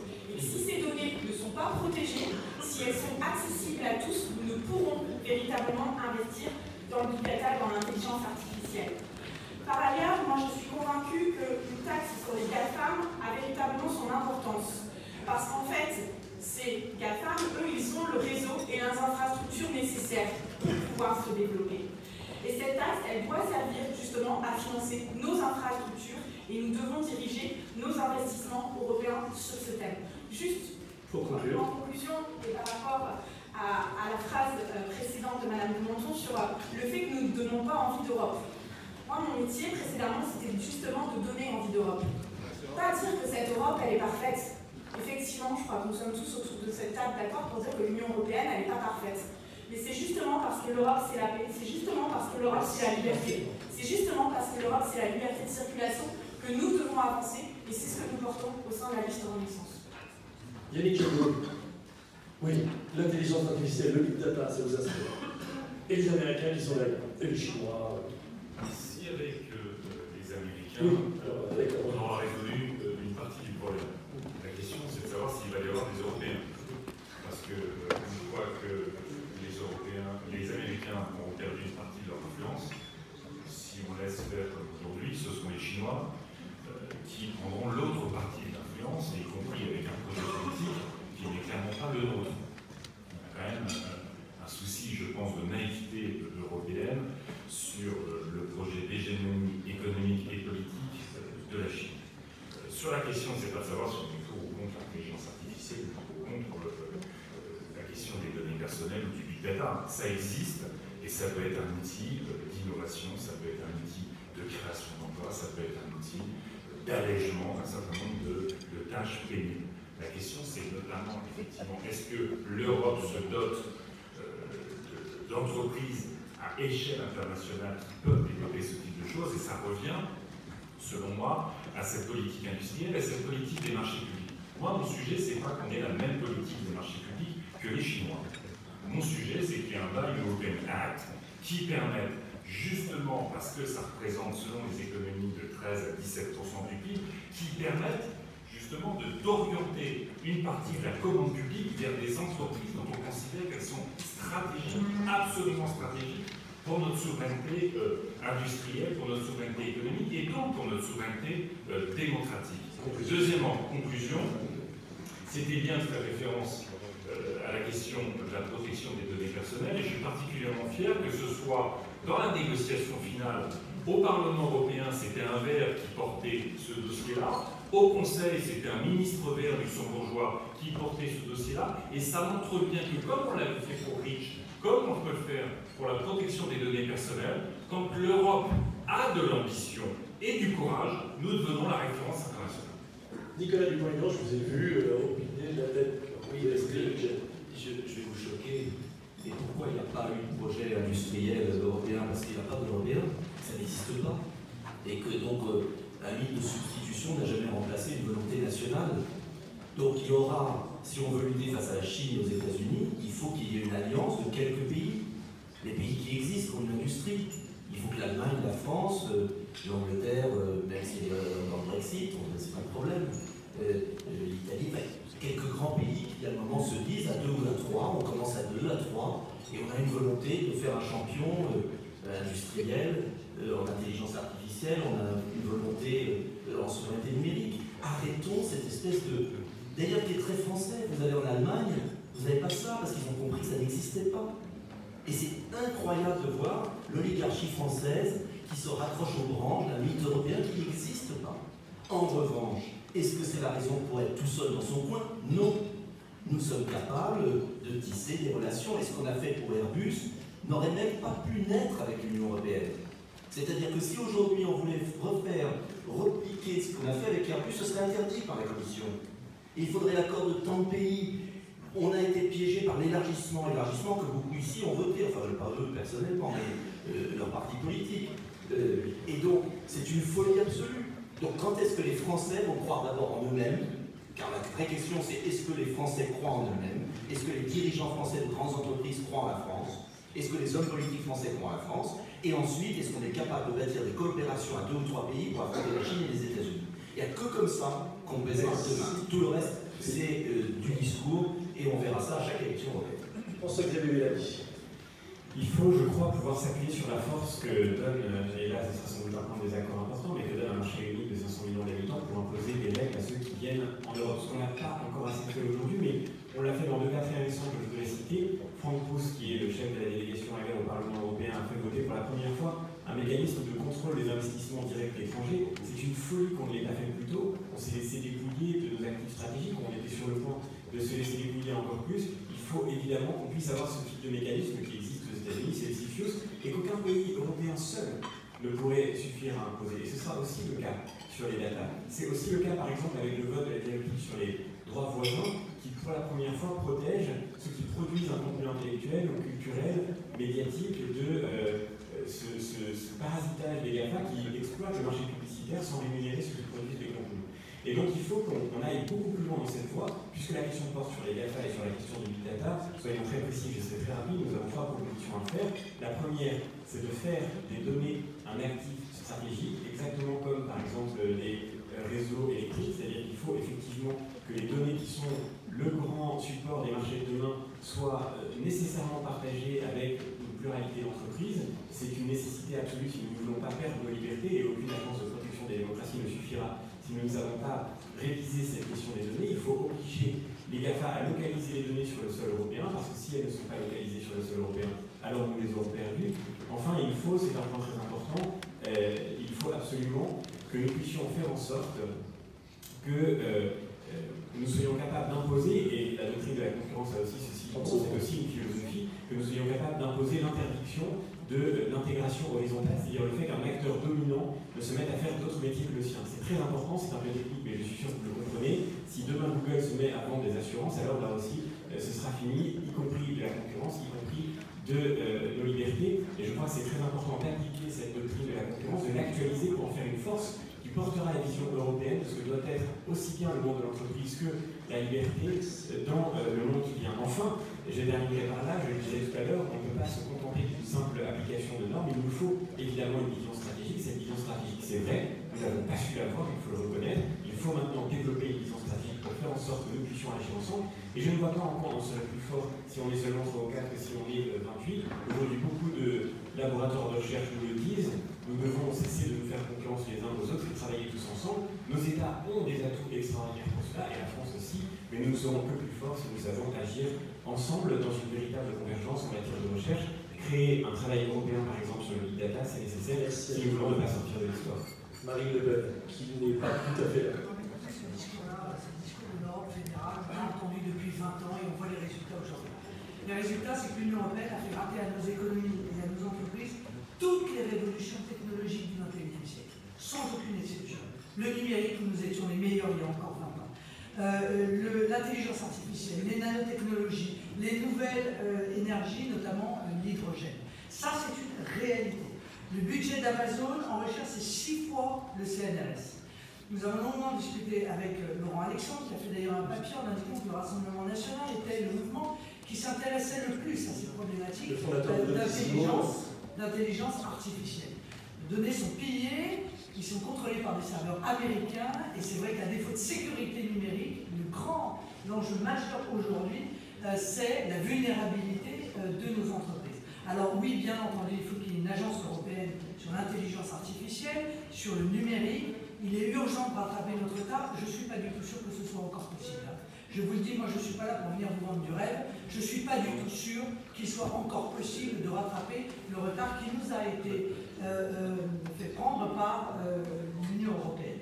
Alors, le dataïsme, hein, c'est la religion des données, le mot est de Laurent Alexandre justement, qui entraîne une dictature des algorithmes, nous impose de rester dans la course. Il faut adapter notre système éducatif. Je crois que ça c'est absolument majeur. Permettre la sensibilisation et la transition technologique de nos entreprises, investir massivement dans la recherche et le développement, créer des coopérations européennes avec des nations qui souhaitent le faire et qui ont la même vision que nous en la matière. Il faut aussi mieux payer euh, les chercheurs. Il faudra se poser la question du transhumanisme, du génie génétique et notamment des problématiques éthiques euh, que cela pose. Qu'est-ce qu'on fera? Parce que la course, elle est déjà engagée. Qu'est-ce que nous allons faire? C'est quoi notre vision? Il faudra réfléchir à la révolution du travail, entraînée par la robotisation pour euh, les euh, métiers manuels euh, et l'intelligence artificielle pour les métiers intellectuels, notamment tertiaires, à basse valeur ajoutée, les tâches de bureau, les radiologues, les conducteurs de train, les routiers, etc. etc. Tous ces sujets-là, on n'a pas réfléchi, l'Union européenne n'a rien fait dans ce domaine, et encore une fois, là, il est véritablement urgent de s'y mettre. Merci infiniment. Comment Philippe, je dois réagir à ce que Marie Le Pen Comment vous différenciez, euh, alors qu'il n'y a pas si longtemps, vous siégiez sur le même banc au Parlement européen je ne réagissais pas forcément à ça, je disais simplement, enfin je, pensais, et je vous le dis maintenant, que moi je ne demande pas à l'Union européenne d'intervenir parce qu'elle l'a fait, et, il n'y a pas de miracle, il n'y a pas de hasard si nous sommes en situation aujourd'hui de vassalisation technologique, avec tous les problèmes économiques et démocratiques que ça pose derrière, compris sur la vie privée, les données privées, c'est parce que l'Union européenne, justement, nous a imposé une politique d'austérité qui est incompatible avec le développement d'une nouvelle révolution technologique. Pour avoir une nouvelle révolution technologique, il faut de la formation de qualité, il faut de la recherche et il faut un soutien public à un moment ou à un autre. Tout ce qui a été rendu impossible par la politique d'austérité européenne et par la politique d'interdiction d'intervention euh, étatiques liées au règlement de l'Union européenne. Pourtant, en France, nous avons les matheux et les geeks qu'il faut. Mais nous n'avons pas l'environnement favorable. Alors on nous dit que c'est une question d'échelle, de, de, de taille parce qu'on cite les États-Unis ou la Chine. Il n'y a pas que les États-Unis ou la Chine qui parviennent. Euh, la Corée du Sud est le pays, c'était tout il y a quelques jours, le premier du monde à avoir activé son réseau 5G. La Corée du Sud, c'est 51 millions d'habitants. Euh, Israël, c'est moins peuplé que la Belgique. Et, pourtant, il y a la Silicon Valley. Ils sont euh, parfois considérés comme le septième GAFA. Euh, la Russie, c'est un PIB inférieur à la France, a ses propres GAFA. Euh, VK, euh, Odok Klavitsky, etc., etc. Bon, ce qui veut dire qu'il y a un problème de volonté et d'environnement réglementaire et légal. Donc il faut que nous puissions avoir la capacité d'investir dans notre recherche publique et privée, de la faire travailler ensemble et d'investir extrêmement massivement, y compris dans notre formation, et que nous puissions avoir le droit, nous, État français, euh, de mettre en place une politique industrielle et technologique adaptée. Je ne crois pas que ce soit perdu, mais il va falloir se bouger rapidement. Merci beaucoup. Merci. Petite question avant euh, que le prochain euh, Louis Giscard d'Estaing intervienne. C'est de la puissance de l'Europe ou c'est de la compétence? Dans, dans, vos réponses on a l'impression euh, de choses évidentes. Vous avez tous envie globalement de solutions positives, même ceux qui sont contre l'Europe. Et on a, il y en a qui ont été au Parlement européen, qui comprennent, on a la sensation, c'est quoi? C'est de l'impuissance européenne au sein du Parlement ou c'est une forme d'incompétence Qu'est-ce qui se passe? Pourquoi ces solutions que certains proposent qui sont évidentes ne, ne, ne voient pas le jour? Dans, vos réponses. Quand vous désignez comme commissaire au numérique euh, M. Oettinger qui ne connaît rien, c'était mal parti. Et pourtant, dans cette, commission devait sortir un plan numérique puissant, avec de l'investissement derrière. Et malheureusement, ça traîne, parce que quand vous avez des personnes qui n'en font pas une conviction pour la porter, c'est pas facile, l'Europe. Pour nous, c'est indispensable, mais c'est pas facile. Mais si vous avez des gens qui, au départ, ne connaissent pas le sujet et au fond n'ont strictement rien à faire, ça démarre mal. Louis Destin, je précise que nous avons deux partants qui ont des obligations en, province et à qui on va essayer de redonner la parole avant qu'ils partent. C'est François Mélanie et Nicolas Dupont-Aignan. C'est déjà venu ce matin. À vous. La démonstration vient d'être faite sur la question de l'intelligence artificielle et du big data. C'est l'échelle au minimum européenne la coordination de la mission des forces européennes qui est absolument nécessaire. Je rejoins ce que disait euh, sur ce sujet-là Marie Le. C'est une agence européenne qui doit être porteur de cet effort de recherche conjoint de tous les pays euh, qui euh, peuvent y participer de façon extrêmement active, comme ça s'est fait sur les enjeux spatiaux ou sur les enjeux de l'aéronautique. Il y a aussi le besoin d'atteindre une taille critique sur cette question majeure de l'intelligence artificielle et du big data. Une piste qui pourrait être explorée, nous avons besoin d'avoir des alliés au-delà du marché des 500 millions euh, du marché intérieur, et nous proposons qu'une réflexion soit lancée dans un partenariat sur ce sujet avec un pays continent qui recherche aujourd'hui une indépendance vis-à-vis de la Chine et des États-Unis, c'est l'Inde. L'Inde représente plus d'un milliard d'habitants. Ils sont très désireux de pouvoir participer à un effort d'autonomie au même titre que nous et de souveraineté sur ces questions majeures. Une deuxième proposition, c'est d'inverser le flux financier entre les euh, détenteurs des données personnelles et ceux qui les apportent, c'est-à-dire les citoyens. Nous proposons que ce soit, les GAFA qui rémunèrent votre rapport de données personnelles dès lors que vous, les, acceptez qu'elles soient utilisées, qu'elles soient revendues, etc., que ce soit dans un cadre financier. Dernière proposition sur euh, la réciprocité. J'évoquais tout à l'heure la réciprocité nécessaire. Vous connaissez un, fichier qui s'appelle ESTA, qui est le fichier du transport aérien que les États-Unis ont imposé. Vous allez aux États-Unis, vous êtes obligé de donner vos données personnelles, ce fichier ESTA. Nous demandons la réciprocité, nous demandons un ESTA européen qui aurait deux mérites. D'une part, d'être dans la stricte réciprocité sur la propriété des données personnelles des passagers d'avion. Deuxièmement, de créer des ressources propres pour le budget de l'Union européenne. Merci infiniment. Alors, il est euh, très exactement 10h15, deux doivent partir dans les 10 minutes. Il me reste 5 personnes à faire passer, si vous parlez chacun 2 minutes, eh bien ça fait 10 minutes et vous serez partis au moment où on aura fini. Je vous propose, pour ceux qui ont des questions dans la salle adressées spécifiquement à François-Xavier Lamy ou Nicolas Dupont-Aignan, de vous lever, poser la question, et on les laisse partir, et on finit sur l'intelligence artificielle et big data avec les 5 derniers. Y a-t-il une personne, deux personnes sur les tables euh, qui sont ici qui avaient identifié une question, prévu une question spécialement pour l'un de ces deux candidats? C'est maintenant ou jamais. Voilà, une main qui se lève, vous présentez, vous posez votre question à, l'un de nos deux amis, et après on peut les lire. Alain Guillaume, architecte mien. Nous venons de vivre un drame avec Notre-Dame de Paris. Euh, je pense, en ce qui me concerne, que les contraintes se subissent ou se sublime. La mobilisation en faveur de la cathédrale prouve que cela est possible. Je me tourne vers vos candidats en particulier et vers les autres candidats aussi. Dites aux donateurs, aux mécènes que cela ne suffit pas. Qu'ils pensent aussi à ceux qui doutent, à ceux qui souffrent, à ceux qui dorment dans la rue la nuit, à ceux qui ont faim tous les jours. Je crois que ce symbole de la cathédrale peut devenir un symbole national, européen, qui consiste à dire que ce soit une mobilisation électrochoc en faveur de quelque chose de merveilleux. Merci. On voit la question, il y a de l'opinion de question. François-Xavier Mélanie, que la Dupont-Aignan avant qu'on vous libère, si vous voulez. Euh, partir ensemble, on le taxi, non? Non. C'est effectivement un. Vous m'entendez? Oui. oui. Effectivement, c'est un moment euh, très, très fort que, que, nous avons vécu, un moment euh, dramatique, mais je crois qu'au fond, c'est peut-être d'ailleurs ce qui se dit pour euh, beaucoup de, de, chrétiens cette semaine, au cœur du, du, du drame peut surgir aussi la grâce, et au fond, ce qui se passe, c'est d'abord le fait que nous éprouvons dans nos cœurs, et je dirais presque dans nos vies, cette union qui nous lie les uns aux autres autour d'un héritage commun. Et bien sûr, je crois qu'il ne faut surtout pas opposer l'exigence de solidarité qui est au cœur de la vie de notre société avec le souci de préserver et de transmettre ce patrimoine, ce patrimoine qu'aujourd'hui, disons-le tout simplement, nous ne parvenons pas à transmettre. Le cœur de mon, de mon engagement, je suis enseignant, c'est la question de la transmission et mon premier engagement public a été avec les déshérités pour dire qu'aujourd'hui, nous ne savons pas transmettre les éléments fondamentaux de notre culture, de notre savoir aux générations qui nous suivent. C'est un sujet majeur, c'est un sujet de crise spécifiquement en France. Et je crois qu'il faut que ceci soit l'occasion de nous réveiller, parce que sinon, nous allons ne plus être une addition de communautés qui s'ignorent les unes des autres et qui ne peuvent pas construire leur avenir.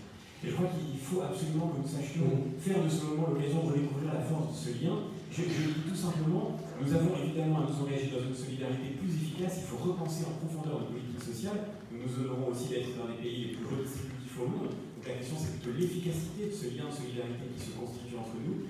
Mais nous devons aussi nous préoccuper de transmettre cet héritage matériel et immatériel. Et si cette cathédrale qui brûle pouvait nous réveiller au sens de tous ces monuments, de tous ces éléments de patrimoine qui sont en train de s'effondrer aujourd'hui dans le silence et dans l'indifférence. Depuis le début de cette campagne, je rencontre beaucoup de maires qui me disent qu'ils n'ont plus les moyens d'entretenir qui une chapelle, qui une église, qui un élément de patrimoine, euh, et qui aujourd'hui font face avec désespoir à cette disparition de ce qui pourtant nous relie profondément. je crois que si cette cathédrale qui brûle pouvait réveiller, comme elle a réveillé le monde, réveiller aussi la civilisation européenne et la culture française et la nation française à la de transmettre notre patrimoine, bien nous aurions peut-être euh, à trouver l'occasion d'un sursaut nécessaire. Nicolas Merci pour tous les cas pour votre Je voulais juste vous demander euh, si on pouvait évoquer euh, la question de l'unanimité qui est exigée pour la plupart des décisions européennes et qui bloque énormément le fonctionnement. Qu'en pensez-vous? On avait à un moment donné évoqué. François-Xavier Bellamy qui parle et je vois surtout le monde voudrait le droit de répondre à ces questions évidemment. Bon, deux, moi je vais répondre aux deux différemment, mais très rapidement, parce que j'ai aidé, je vous remercie de votre attention. Euh, j'ai rien à ajouter, et je suis d'accord avec ce que vient de dire François-Xavier Bellamy sur, sur ce qui s'est passé à Notre-Dame de Paris. Moi, ce qui m'a le plus marqué, c'est l'élan de, communion des, des, Français, des Parisiens autour de cette cathédrale, et en même temps... Et des entreprises. Et des entreprises, tout à fait, très justement. Et, et vous avez raison de le dire. Ce qui est vrai, c'est que je pense que la déduction fiscale qui a été autorisée pour, euh, pour Notre-Dame de Paris aurait pu être autorisée par exemple en même temps pour les associations humanitaires, euh, et ça aurait été un très beau geste. Euh, mais au-delà au de ça, la vraie question qui se pose, et qui est quand même, je pense, ce qui explique la coupe des milliers de monuments historiques sont en train de périr, les crédits sont effondrés, il y a de la communication autour de la Fondation du patrimoine et du loto, mais ce ne sont que des images, des slogans de communication. Et, je crois que quelles que soient nos, couleurs politiques, et je finirai là-dessus sur l'Europe, c'est la même chose, si, si on n'est que dans le discours permanent et si les actes sont souvent contradictoires, il ne faut pas s'étonner que les Français n'aient plus envie de voter. Et le plus grand danger pour cette élection européenne, c'est qu'on n'ait que 40% de participation parce que nos concitoyens ne supportent plus l'hypocrisie du, des gouvernements successifs c'est un vrai défi pour nous tous. Merci infiniment. On va remercier donc François-Xavier Mélanie et Nicolas Dupont-Lignon qui nous quittent pour euh, aller tous les deux vaquer à leur euh. J'en pour vous dire que vous avez des bulletins de vote qui sont évidemment anonymes, mais c'est intéressant juste ce matin de savoir ceux qui vous ont convaincu. C'est le big data éthique. Euh, Jean-François Barnaba, revenons sur votre question d'avant big data et intelligence artificielle. On va faire le lien avec la question qui a été posée par... Mais allez-y, faites tous les liens. Pour l'unanimité. Euh, on, est un peu d'exemple, je voudrais partir d'un exemple concret pour, illustrer tout cela. C'est celui euh, d'un projet européen qui me paraît tout à fait pertinent et qui précisément se trouve euh, quelque part coincé par le manque de démocratie de nos institutions c'est euh, le projet euh, d'assiette commune consolidée de, l'IS. Ce projet est très important parce qu'il permet euh, aux entreprises à la fois une simplification administrative et juridique qui va permettre de dégager des moyens financiers importants, et c'est aussi une possibilité très significative, notamment pour nos startups, de se développer à l'international. Donc ce projet est bloqué. Il est bloqué par ce principe d'unanimité. Alors, cela étant, euh, c'est pas parce qu'il est bloqué actuellement qu'il ne faut pas utiliser toutes les voies possibles pour essayer de le faire passer. Et si euh, nous avons des élus, ou des citoyens, eh bien, nous, utiliserons ces voies. Euh, évidemment, principe d'unanimité, on, peut essayer de faire jouer l'article 116 du, traité de fonctionnement de l'Union européenne, mais malheureusement, pour activer cet article 116, il faut aussi l'unanimité. Alors il faut faire preuve d'imagination, et on peut effectivement envisager, au lieu que ce, problème soit traité dans le cadre euh, de la fiscalité, eh bien, il le soit, par exemple, dans le cadre de la concurrence. Et à ce moment-là, on pourrait contourner ce principe d'unanimité et avoir euh, un principe de majorité qui permettrait peut-être de faire passer ce projet. Projet important parce que c'est aussi une manière de lutter contre l'évasion fiscale qui euh, est très important dans les paradis fiscaux européens. Et euh, ça aussi, c'est quelque chose de très significatif. Donc, en tout état de cause, quand nous parlions tout à l'heure de, de, la position de la taxation des GAFA, euh, ça aussi, ça peut être intégré euh, à ce siècle Covid. Donc voilà un exemple qui traduit à la fois l'imperfection et la nécessité de modifier en profondeur les institutions européennes et le fait qu'il est possible, par notre action, et en tout cas souhaitable par notre action pragmatique, de faire avancer. Pierre Lavou, Oui, Sophie Menton disait que vous ne donnez pas envie l'Europe. Ben, désolé, dans deux minutes, c'est peut-être compliqué. La dernière fois, je suis à la Rennes, invité par West France, il y avait plus de 1000 personnes, on a refusé du monde, et les gens venaient des gens très différents d'âge, de milieu professionnel, et vous nous avez donné envie de faire bouger les choses. Je crois que de même que quand Kennedy dit on va aller sur la Lune, c'est en même temps un saut technologique, on crée des milliers d'emplois dans la recherche, dans la technologie, temps tout le pays se retrouve derrière cet espoir, sur tous les territoires, les gens se remettent et y croient. Et donc je pense que la question du climat est un des sujets, un parc climat qui va créer des emplois, qui va en même temps permettre des investissements massifs, on peut avoir 10 milliards chaque année pour la recherche, ça peut redonner un espoir à l'Europe. Sur la question de l'unanimité, j'en ai un peu assez de ceux qui répètent en permanence que l'Europe, on ne peut pas la changer, donc la seule solution, c'est de la quitter. C'est juste faux. C'est juste faux. Schengen, on a commencé avec 5 pays. On a commencé avec 5 pays, l'année suivante on était 8, et maintenant on est à 26. Sur la taxe sur les transactions financières dont parle M. Guitard d'Estin, Pardon De Schengen, c'est vrai que ça marche bien. Alors, pardon, on peut rigoler de tout, mais, évidemment, il faut, il faut améliorer Schengen. Mais ça, ça veut dire qu'on peut commencer à 5 pays, puis à 8, que c'est la, la, réalité. Quand vous parlez, M. Giscard d'Estaing, de la taxe sur les transactions financières, je suis heureux de voir que l'UDI soutient cette idée. Il y a 10 ans, on passait pour des gauchistes quand on expliquait qu'une taxe sur les transactions financières était possible, qu'elle rapporterait un peu d'argent et qu'elle calmerait la spéculation.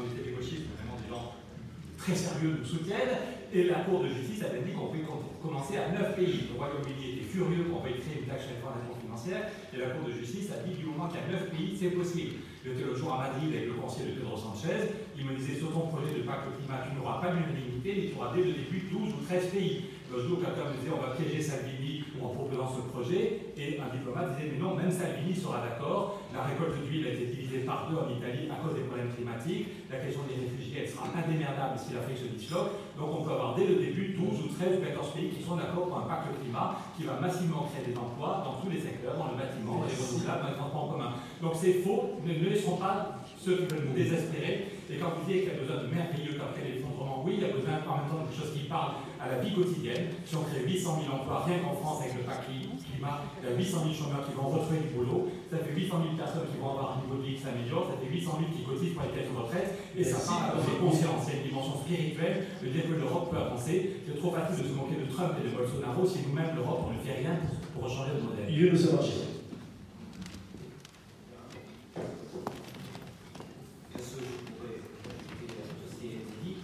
C'est vrai. Je vous donne une question. Hein, les, les, sujets euh, technologiques sont, sont, très importants. La question de l'intelligence artificielle pose la question de, de l'indépendance, de la souveraineté, de la sécurité économique pour nos entreprises. Elle pose des questions en termes de droits fondamentaux par rapport à la transparence notamment des, des algorithmes. C'est beaucoup de, de sujets. Euh, peut-être une confidence, parce que l'Union européenne, en réalité, ne se donne pas les moyens de son ambition, mais parfois elle manque de vision. Lorsque je suis arrivé au Parlement européen, mon premier courrier au président Juncker portait sur l'enjeu océanique. Et je faisais remarquer qu'il nous était possible de construire une grande ambition océanique à la même hauteur de la grande ambition spatiale. Je crois que là, on a un champ devant nous pour la recherche qui est considérable parce que, vous le savez, c'est une nouvelle frontière pour l'humanité et des mondes inconnus correspondent à des sauts, souvent pour les civilisations. Un autre monde inconnu, ce sont les neurosciences, avec des enjeux économiques extrêmement euh, importants.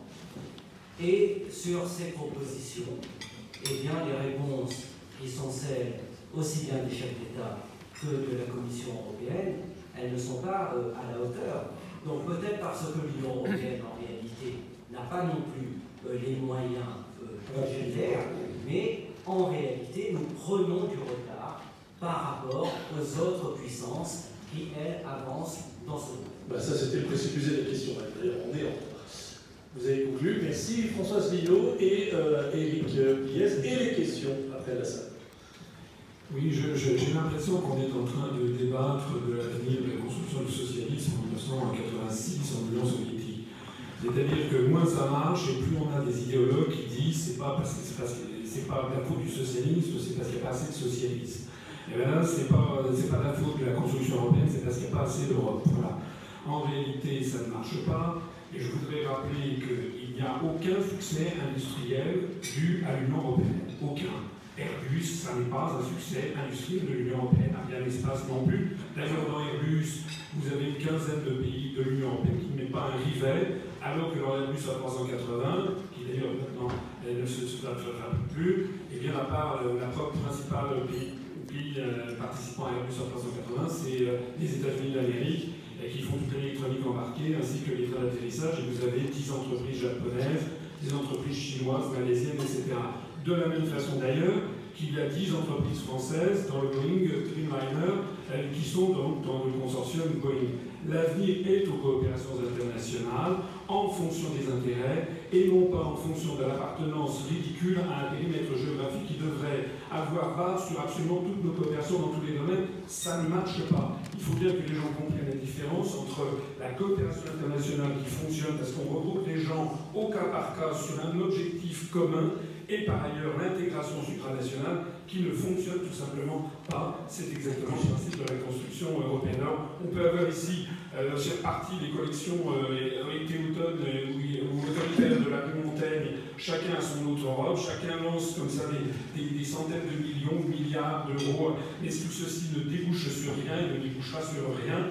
S'agissant d'ailleurs des, GAFAM, je suis stupéfait qu'on ose parler des projets concernant les GAFAM, puisque vous avez vu que ça a été encore bloqué parce qu'il n'y a pas eu l'unanimité des États, comme d'ailleurs sur le glyphosate, où la France encore une fois a été minorisée, et nous sommes obligés de nous ramasser encore 5 ans de glyphosate. Attendez, laissez-moi terminer. Alors que nous avons appris il y a 3 jours que Vietnam a décidé d'interdire le glyphosate souverainement, et puis voilà, et c'est ça exactement ce qu'on appelle la souveraineté et l'indépendance euh, nationale. Ça me, permet de terminer sur l'affaire de l'unanimité.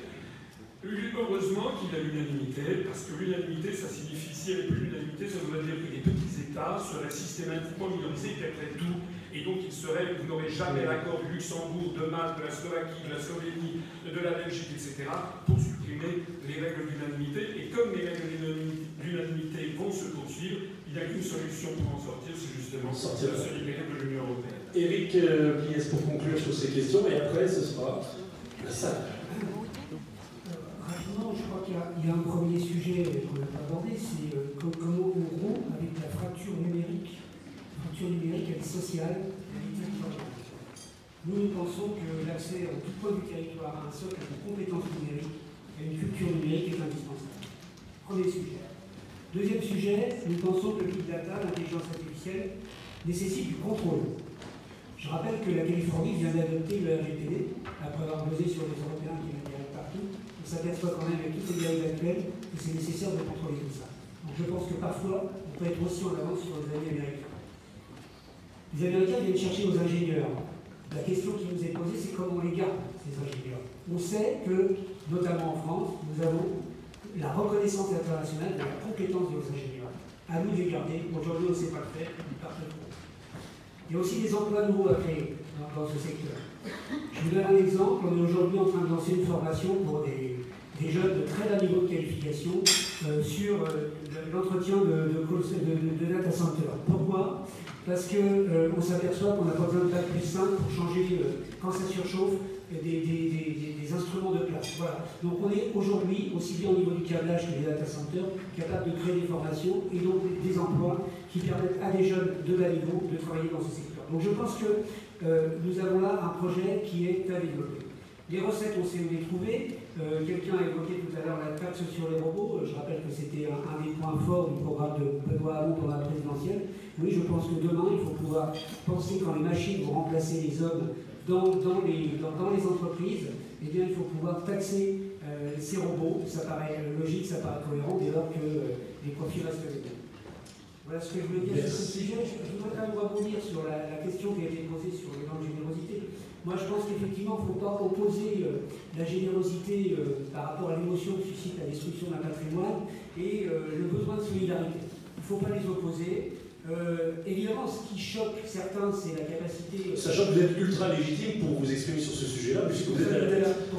je le précise pour nos auditeurs, moi je le sais, mais j'ai vu sur votre fiche, vous dirigez aujourd'hui une association investie dans le social. Donc quand vous dites ça, vous êtes une, une voix d'autant plus légitime. C'est pas seulement le politique qui parle, c'est ce que je veux dire par là. Tout à fait. Non, mais, voilà, c'est vrai que ce qui peut choquer, c'est la capacité des, ultra-riches, on va dire, à dégainer autant d'argent et aussi vite, mais en fait, il faut savoir que la, réponse ne peut pas résider dans une quête ponctuelle. Aujourd'hui, l'État met chaque année sur la table 2 milliards pour l'hébergement d'urgence. C'est énorme, ça n'a cessé d'augmenter depuis 20 ans. En fait, la vraie question qui se pose, c'est un, comment l'impôt permet d'aller plus loin parce qu'on voit que c'est insuffisant, on voit tous avec mon voisin, on voit tous chaque jour des personnes à la rue qui sont plus nombreuses, alors que les efforts sont là. Donc comment demain on peut mettre l'argent suffisant et surtout comment on peut travailler sur l'amont de laisser personne à la rue, ce que la République souhaitait, et d'autres avant lui, et comment en même temps on permet aux gens de ne pas rester, de ne pas s'enquister dans le système, c'est donc travailler sur la balle. Et là-dessus, ça veut dire qu'on travaille aussi sur la question de l'accès au logement. Quand on voit qu'aujourd'hui, les fonds euh, dédiés au HLM, aux bailleurs sociaux, sont à la baisse, euh, il y a quelque chose de contradictoire. On ne peut pas agir sur les personnes à la rue sans agir sur de la construction massive de logements accessibles, notamment pour les travailleurs.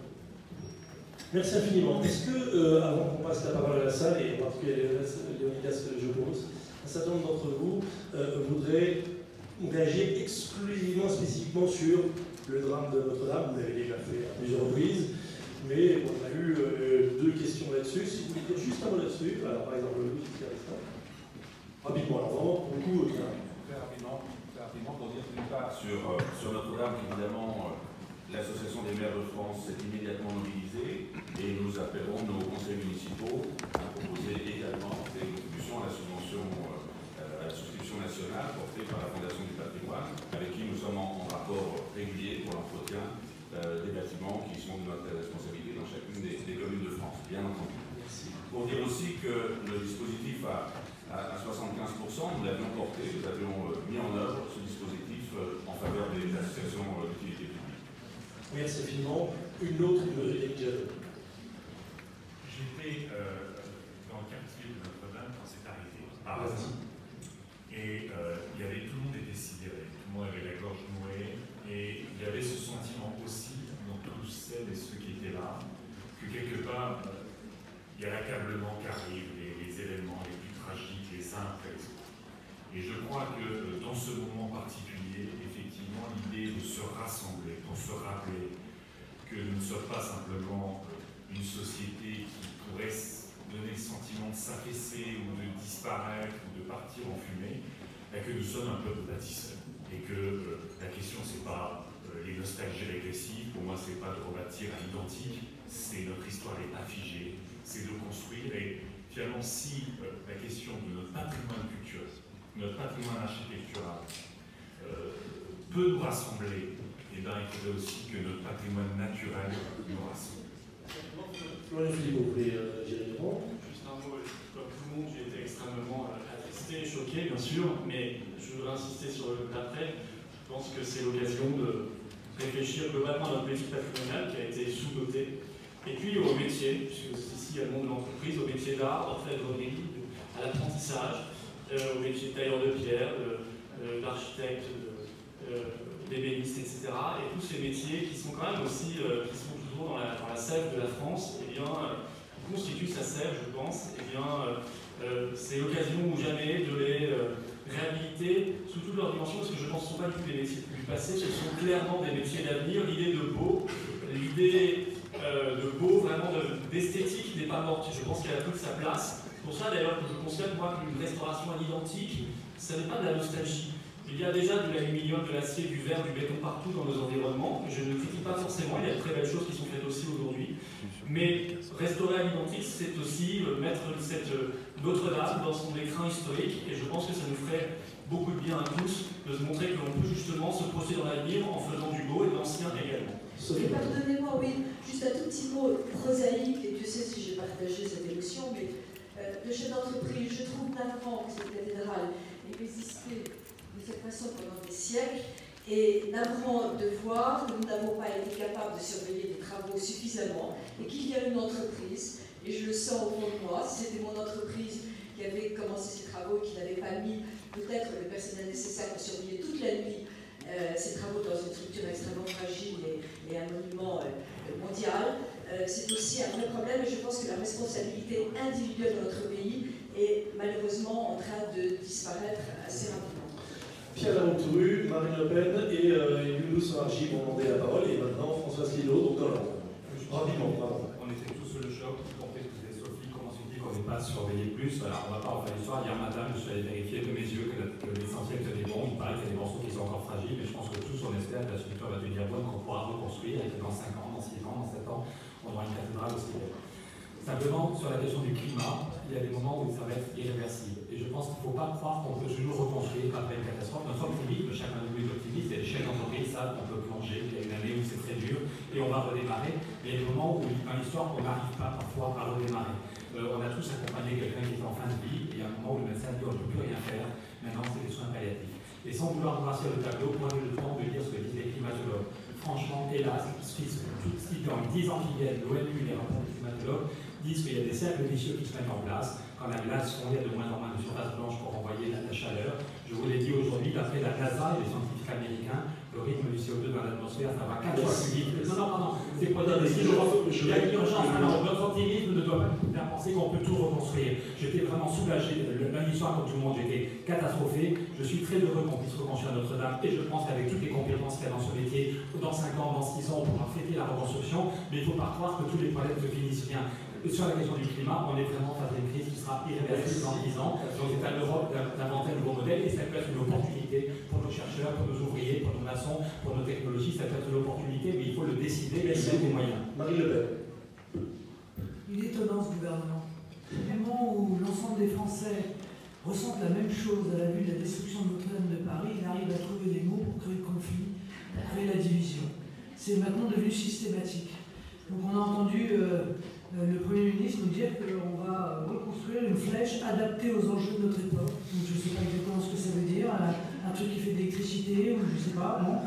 Euh, et qu'on va mettre en place un concours international d'architectes. C'est-à-dire que ce qui est plus profondément français euh, dans ce bâtiment, qui n'est pas seulement un bâtiment, je pense que là aussi le gouvernement n'a pas compris, le président de la République n'a pas compris, c'est pas un bâtiment historique seulement, c'est aussi un lieu de culte, pardon. Non, il paraît que c'est pas une cathédrale, c'est pas qui... Non, mais je veux dire, c'est une cathédrale, c'est un lieu de culte euh, euh de catholique. Euh, on ne peut pas le traiter comme si c'était uniquement un musée qui éventuellement avait brûlé. C'est un patrimoine français. Évidemment, ce sont les savoir-faire français qui doivent s'y exprimer et l'on doit reconstruire l'identique. Pourquoi? Parce que ça ne nous appartient pas, parce qu'on en a hérité de nos pères et nous, nous, devons de le transmettre sans le dénaturer à nos enfants. Et cependant, des siècles et des siècles, c'est ce qui s'est passé évidemment euh, avant nous. Moi, je pense qu'il faut préserver ça des lubies des politiques.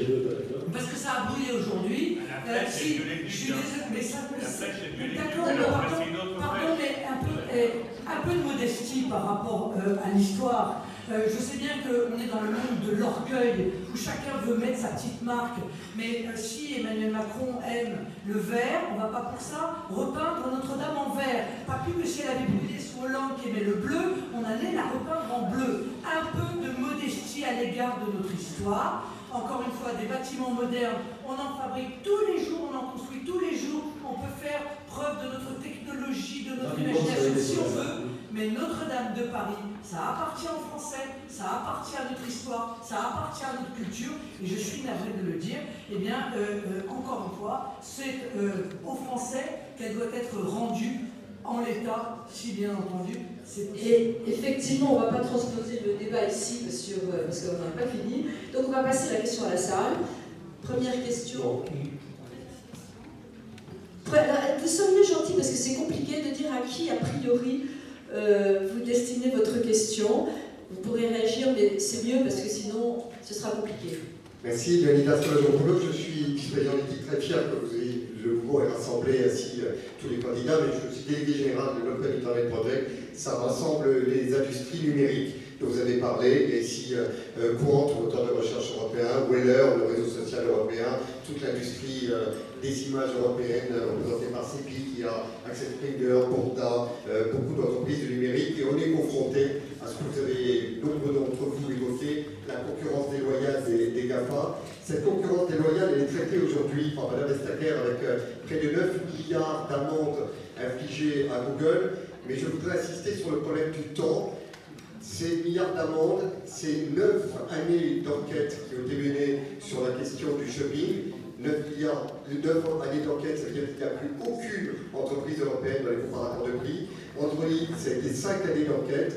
Le temps, c'est le temps durant lequel ces instructions sont menées et où euh, les abus de position dominante déciment nos entreprises numériques européennes. Ce que nous voudrons, c'est quelque chose d'efficace après les les doctrines qui ont été question, on a une réponse efficace, c'est le référé européen. Ça fait 16 ans que la mesure existe, qu'elle est dans, une, dans un règlement de 2003, ça s'appelle les mesures conservatoires, sauf que depuis 16 ans, ça n'a jamais été utilisé. Pardon, mais quelle est la question précise? Deux mots à modifier.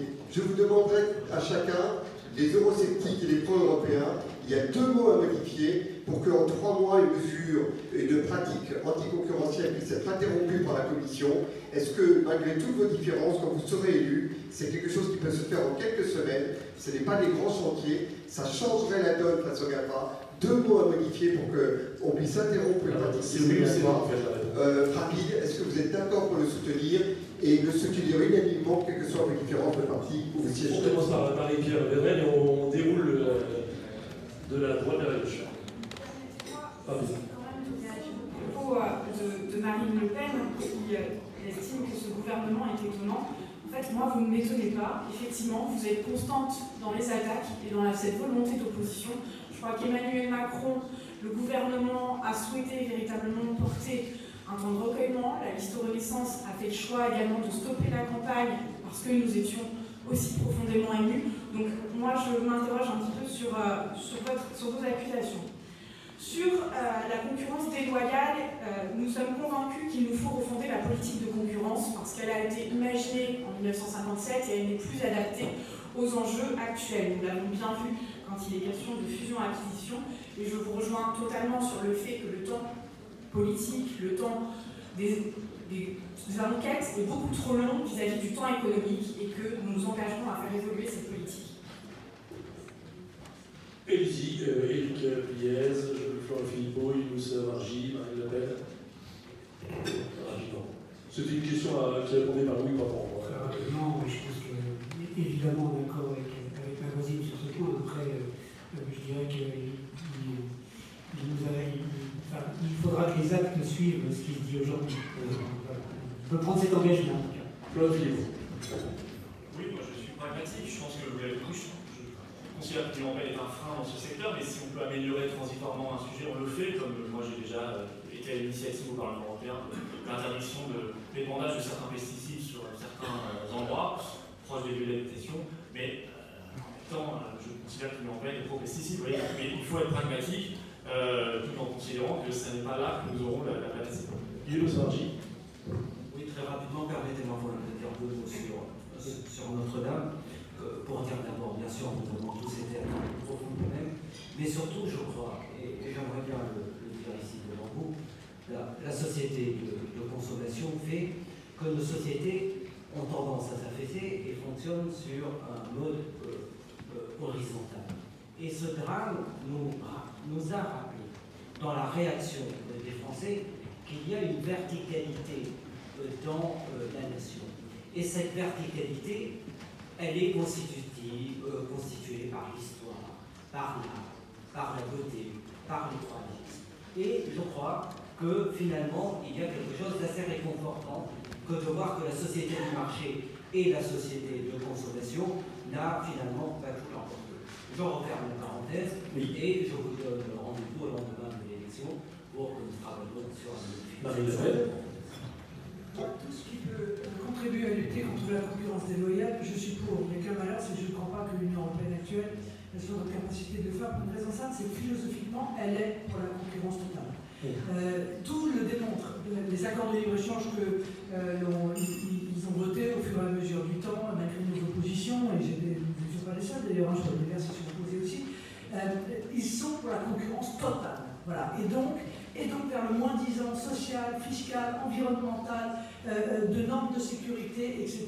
Donc essayer de confier à une structure qui philosophiquement est pour la concurrence sauvage le soin de lutter contre la concurrence déloyale, je crois que ce soit pas Qui a la hauteur Sur le besoin de verticalité sur Notre-Dame, il y a un peu sur le besoin d'un chanson spirituel. Qu'on soit croyant ou pas croyant, on a tous conscience que dans chaque homme et dans chaque femme, il y a quelque chose de, génial, d'unique, une étincelle qui dit notre dignité.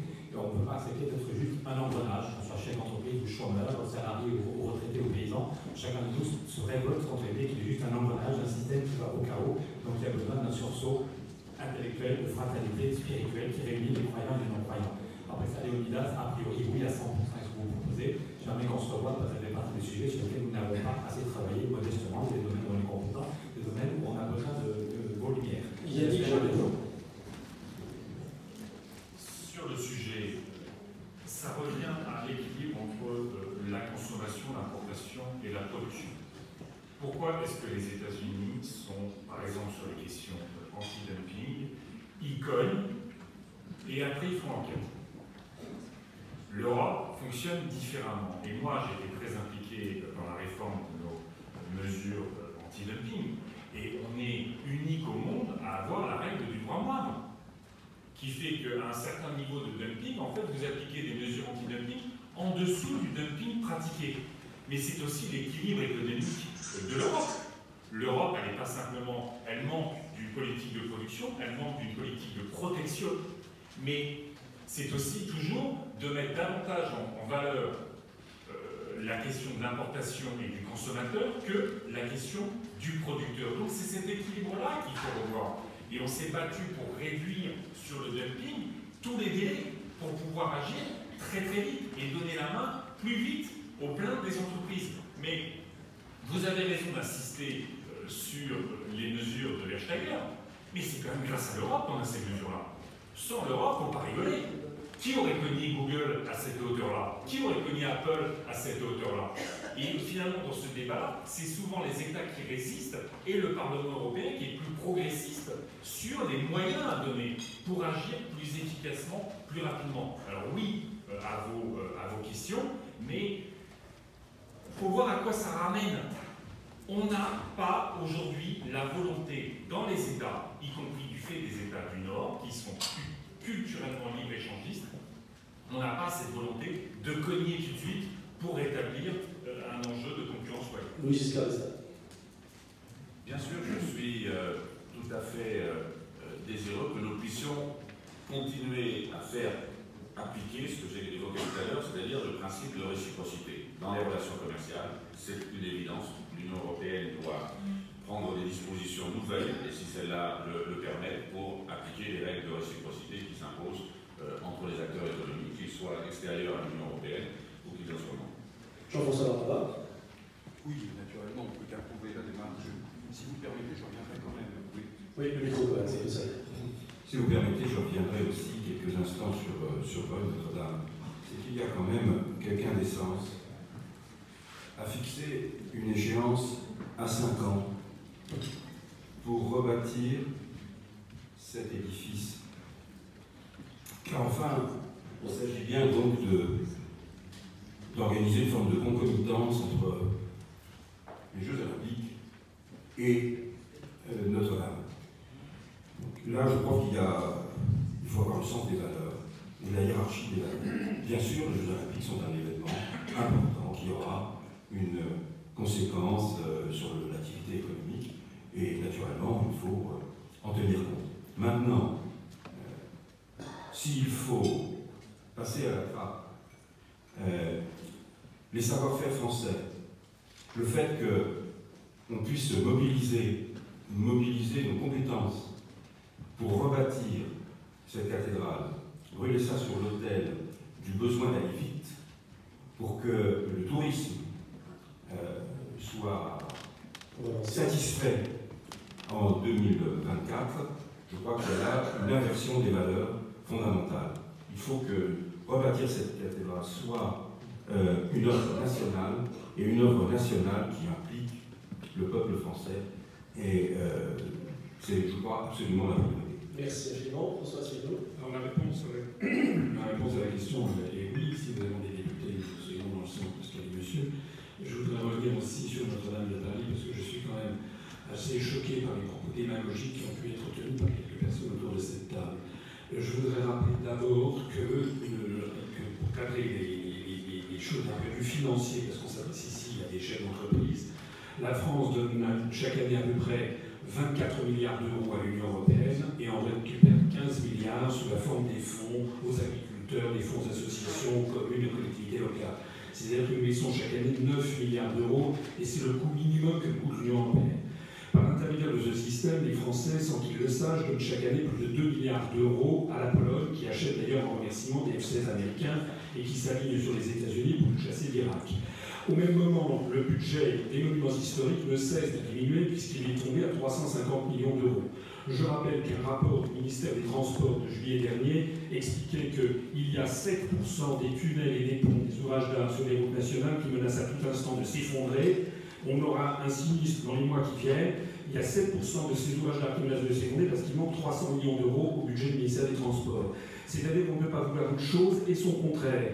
On ne peut pas avoir à la fois une construction européenne qui nous impose des mesures récessives constantes pour prétendument sauver l'euro qui par ailleurs est voué à l'explosion, et au même moment s'indigner département ministériel par département ministériel, crise par crise, que l'État ne fait pas son devoir budgétaire. Entre l'Union européenne et la France, il faut choisir. Il faut choisir entre donner 2 milliards d'euros à la Pologne et puis sauver nos monuments historiques, parce que comme ça a été dit justement auparavant, eh bien Notre-Dame de Paris, ça fait, si j'ose dire, que la partie émergée de l'iceberg. Il y a énormément de monuments historiques qui sont en train en ce moment de partir en fumée ou d'être ramassés. Et on voit à quel point, effectivement, c'est un sujet qui nous tient à cœur, euh, presque plus que l'Europe. Non, je voudrais dire en même temps. Merci. Non, non, il y a un dernier mot que je voudrais dire qui est important. Non, il y a un dernier, oui, il y a un dernier mot, il y a un dernier mot que je voudrais dire, c'est qu'il n'appartient pas à M. Macron de décider. Oui, on va, va pas faire de politique intérieure, si vous permettez. Il y a des gens qui des questions. La question de la restauration, la France a signé et ratifié une charte, la charte de Venise de 1960 qui précise dans son article 9 que la restauration doit être faite avec les mêmes ingrédients, les mêmes composants que le monument qui doit être restauré. Je, je vous promets que je ferai une réunion sur Notre-Dame de Paris. Mais euh, prochaine question, on a encore deux questions à prendre. Je voudrais vous demander d'essayer de poser cette question à un ou deux euh, participants particuliers pour ne pas monopoliser trop de temps.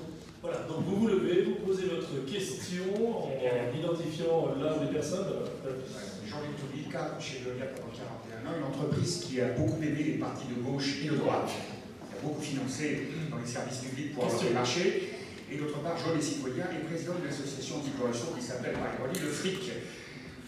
Ma question est, comme vous avez invité, c'est l'éthique, je vais parler d'éthique euh, et de régulation. Devant euh, les conflits d'intérêts, le favoritisme, la concurrence déloyale, euh, lutter contre la corruption, défendre les lanceurs d'alerte, avoir des députés européens à plein temps qui ne cumulent pas avec d'autres fonctions, qu'est-ce que vous proposez pour justement lutter contre ça? Et dernière chose, et là ça concerne quelques personnes qui sont dans la table, qui vont peut-être faire 3% ou moins, comment se fait-il qu'en France, et peut-être en Europe, pour participer à des élections européennes, si vous n'avez pas 800 000 euros, vous ne pouvez pas imprimer vos bulletins ni de profession de foi? Donc je fais un appel, étant dans la liste de Joli citoyen, nous avons besoin de quelques finances supplémentaires pour faire la profession de foi que nous avons les Merci d'avance. C'était, est-ce que c'était une question, Sophie, ou à, à plaidoyer peut-être? question, qui veut y répondre? Pas tous. Si vous avez besoin, vous n'êtes pas obligé, hein, on peut passer à la question suivante. Yannick Jadot, vous êtes au centre de la scène. Aujourd'hui, ça marche. L'écologie soit au centre du débat, c'est une bonne nouvelle. Euh, on vient de gagner euh, sur la directive sur les lanceurs d'alerte, et euh, vous savez combien les Verts ont été au cœur de ça. J'ai été très heureux d'entendre Antoine Bétour, qui a été au cœur du Luxfix, nous dire à quel point, grâce au groupe des Verts, grâce au Parlement européen, aujourd'hui, nous avons la directive la plus protectrice au monde sur la question des lanceurs d'alerte. Maintenant, moi je ne suis pas favorable à ce que les entreprises financent la politique. Louis Giscard d'Estaing, Florian Philippot, et très rapidement, sur les. Oui, sur la question, sur la question du financement des, euh, des campagnes, je rappelle que François Bayrou avait demandé qu'il y ait une banque de la démocratie qui soit mise en place et ça devait être inscrit dans la loi sur la moralisation de, de la vie politique qu'il a fait voter par la majorité actuelle. Malheureusement, cet aspect des choses n'a pas été retenu. Et donc là, il faut poser la question à un représentant de la liste de Renaissance pour savoir pourquoi ce facteur de démocratie n'est pas aujourd'hui disponible pour ceux qui veulent se présenter à des élections. C'est noté. Deuxième, juste peut-être une, deuxième réponse extrêmement rapide sur. Euh, euh, laisse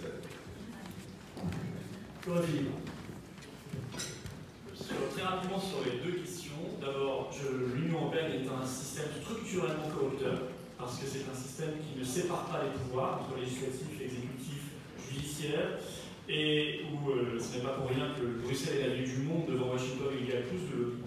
C'est un système, à mon avis, éminemment corrompu de l'intérieur et qui ne peut que l'être puisqu'il n'est absolument pas démocratique, il n'y a pas de transparence, il n'y a pas de contrôle démocratique possible. Euh, et donc, euh, vous aurez des, des, scandales plus ou moins cachés ou connus en permanence. Sur le deuxième point, vous avez posé une excellente question. Les gens ne savent pas en France que les crois à part l'élection présidentielle, les candidats doivent financer leur bulletin de vote, l'acheminement des bulletins de vote, leur profession de foi, ça coûte extrêmement cher, j'en sais quelque chose. Vous avez trouvé les sous?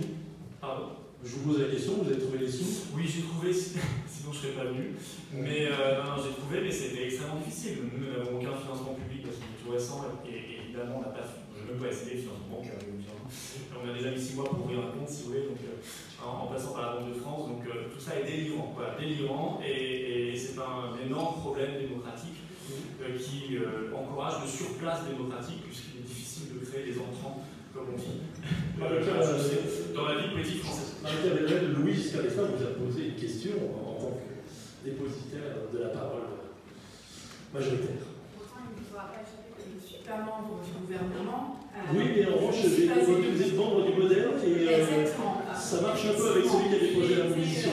Effectivement, je suis effectivement investie par le mouvement démocrate et euh, c'est un combat qui a été porté par François Bayrou et qui continue d'être porté et au sein du mouvement démocrate, dans la majorité, nous continuons à faire entendre ces sujets pour avoir véritablement une évolution sur la moralisation de la vie politique. Bon, on en parle, mais ça bouge pas. D'accord bah, Désolé, mais c'est très français. Question euh, des jeunes, l'avenir. École de commerce.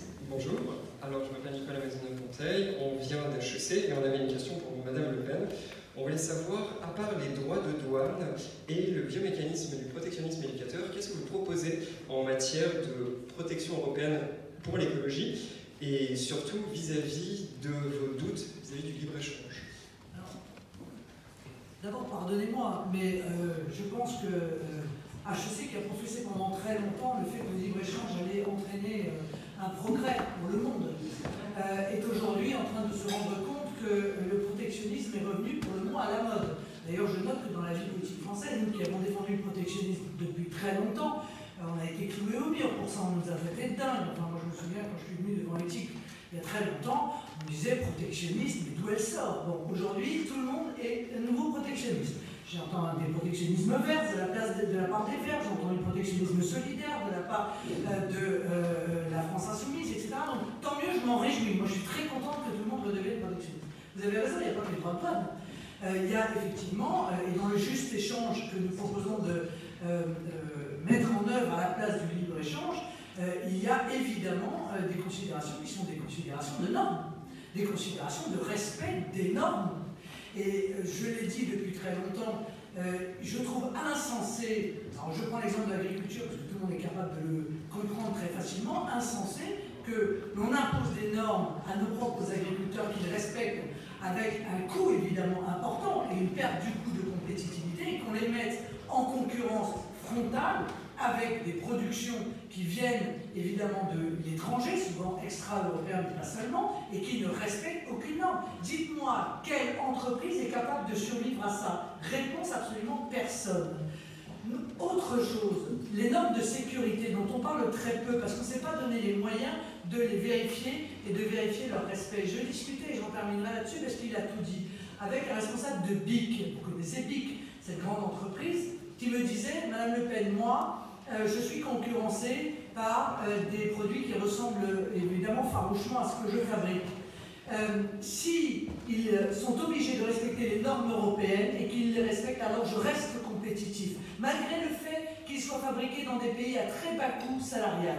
Mais en revanche, s'il euh, y a marqué qu'ils respectent les normes européennes alors qu'ils ne les respectent pas, alors là, euh, je disparaîtrai parce que je ne peux évidemment pas être compétitif. Donc nos grandes entreprises, nos savoir-faire, la qualité euh, de, des productions qui sont les nôtres, nous devons les défendre. Et il faut arrêter avec cette fraude généralisée qui consiste à fermer les yeux sur le non-respect euh, des normes ou à fermer politiquement les yeux sur le fait qu'on est victime de la concurrence déloyale. Donc sauver, encore une fois, nos appellations, pas seulement nos marques commerciales, mais aussi nos marques territoriales, c'est, je crois, se donner la possibilité de partir à la conquête du monde, parce que demain, monsieur, les normes qu'on nous a imposées et qu'on a respectées, et qu'on fait de nos productions, qu'elles soient industrielles ou agricoles, les meilleures du monde, je le dis, les meilleures du monde, eh bien, ça sera, permettez-moi de vous dire, véritablement euh, un argument de vente dans un monde qui deviendra de plus en plus dangereux la Chine ne s'y est pas trompée. La classe euh, chinoise supérieure, aujourd'hui, fait venir des productions agricoles françaises pour nourrir ses enfants, tellement elle a peur que ses enfants Alors, seront empoisonnés par leur propre euh, production. Un, un tout petit un complément à cette question. Je comprends bien ce que vous dites et euh, je veux dire, il y a un certain bon sens dans, dans, dans dans ce constat. Néanmoins, il y a euh, un phénomène de mondialisation absolument inéluctable qui a permis l'émergence d'entreprises extraordinaires au niveau mondial. Donc je ne vois pas très bien comment euh, on fait pour trouver un équilibre entre ce libéralisme quand même et cette mondialisation quand même nécessaire à la planète et effectivement un besoin euh, de protectionnisme tel que vous décrivez. Mais voilà, Madame Levanton, le monde s'est posé cette question-là et un certain nombre de pays y ont répondu. Ils ont tourné le dos en réalité au libre-échange total. C'est qu'à des grandes nations que sont les États-Unis, encore une fois, je l'ai dit tout à l'heure, la Chine, etc. Le libre-échange, c'est quand ça les arrange. Mais la réalité, c'est quand il s'agit de défendre euh, leur euh, secteur euh, économique, qu'il soit stratégique ou, ou, important pour eux, ils le font. Donc faisons juste la même chose. faisons en sorte Sur une taille qui permet de tout faire. Non, non, mais attendez, arrêtez, parce que c'est un argument qu'on utilise euh, dans un sens et dans l'autre en fonction euh, de, l'intérêt. Il faut savoir. Euh, on nous a expliqué qu'il fallait absolument qu'on abandonne nos frontières, qu'on abandonne nos droits de douane, qu'on abandonne tout ce qui faisait, tous les outils pour protéger nos propres secteurs économiques au bénéfice d'une Européenne qui était censée faire ça à notre place. Bon, elle ne l'a pas fait, donc moi je viens dire, bon ben voilà, je vous ai confié un mandat, vous avez ruiné en réalité le mandat que je vous ai confié, je vous le reprends. Et je pense que c'est sur les nations que l'on doit s'appuyer et des coopérations entre nations doivent être le fondement de l'organisation européenne de demain, l'Union européenne, ayant totalement échoué dans ce domaine comme dans beaucoup d'autres. Allez, merci beaucoup. Euh, une dernière question. Merci, Jean-Baptiste Naganakian, avocat, euh, avocat spécialisé en conflit fractionnaire et gouvernance. Euh, je suis. De conflit fractionnaire. Oui, on y arrive. Euh, donc je, suis également président de la commission juridique et éthique. Et nous n'avons pas parlé d'un grand sujet qui est à la fois institutionnel et national et historique, c'est le couple franco-allemand et la question de cercle concentrique. Alors, quand on est en grave danger, en grave danger urgent comme aujourd'hui, des urgences fondamentales, l'écologie, l'intelligence artificielle et la concurrence déloyale. Donc, est-ce qu'il faut vraiment rester dans la meute ou est-ce qu'il n'y a pas un, de vrai dynamique à rechercher dans le couple franco-allemand. Après tout, nous sommes encore responsables de deux guerres mondiales, par le fait de Bismarck qui nous a privé d'Alsace Lorraine. Et, et, et donc aujourd'hui, aujourd'hui, quelle est la structure Quelle est la structure Quelle est la structure qui permettrait au couple franco-allemand d'avancer et que les autres suivent alors on va, on va, répondre dans le même ordre que le point de départ tout à l'heure sera beaucoup plus simple pour vous tous, et puis vous, voilà, François Asselineau, et on finit comme au tout début. Alors, le, couple franco-allemand, il existe en France. Mais en Allemagne, on ne parle pas de couple franco-allemand. En Allemagne, on parle du couple germano-américain et notamment de Das Deutsche Amerikanische Bündnis für das 21. Jahrhundert, l'alliance germano-américaine pour le 21e siècle. Voilà. lorsque M. Macron a fait un, vous avez sa vision de l'Europe, ça a été diffusé d'ailleurs dans 27 journaux euh, en Europe. Je crois que les Français n'y ont pas lu. vous imaginez les Bulgares, c'était en page 25, et ça s'avait emballé des oreilles le lendemain. M. Macron a fait des propositions tous azimuts. Il a d'ailleurs signé le pacte de Aix-la-Chapelle il a fait des pas en avant incroyables, notamment en disant que la priorité de la diplomatie euh, germano-française, c'était l'attribution d'un siège au Conseil de sécurité. Bon, voilà, Attendez, attendez, attendez, soyons précis quand même. Oui, je ne pas faire Précis, mais Ce sont des sujets importants quand même. Bon, l'Allemagne essaie aussi d'avoir ce qu'ils appellent des euromux, c'est-à-dire des bombes nucléaires françaises qui seraient attribuées à l'Union européenne comme notre siège permanent. Et M. Macron, il a demandé quoi en échange? Il a demandé un bouclier social. La, future chancelière, Mme Kramp, Mme Kakaka, comme on l'appelle là-bas, Annegret Kramp-Karrenbauer, a dit nine. Et par ailleurs, la mutualisation des dettes pour essayer de sauver l'euro, elle a dit nine. Donc il n'y a pas de politique. Il n'y a pas, voilà, il n'y a pas de Jean-François Vous parlez très bien allemand, mais on passe immédiatement. Je veux savoir Le fait est que, jeunes citoyens, nous pensons que cette Europe quand même été très largement construite autour de la puissance allemande, autour de l'industrie allemande, ses besoins, ses nécessités, de, sa volonté de, développement. Et il est clair que euh, l'euro, par exemple, a été également construit pour faciliter les exportations.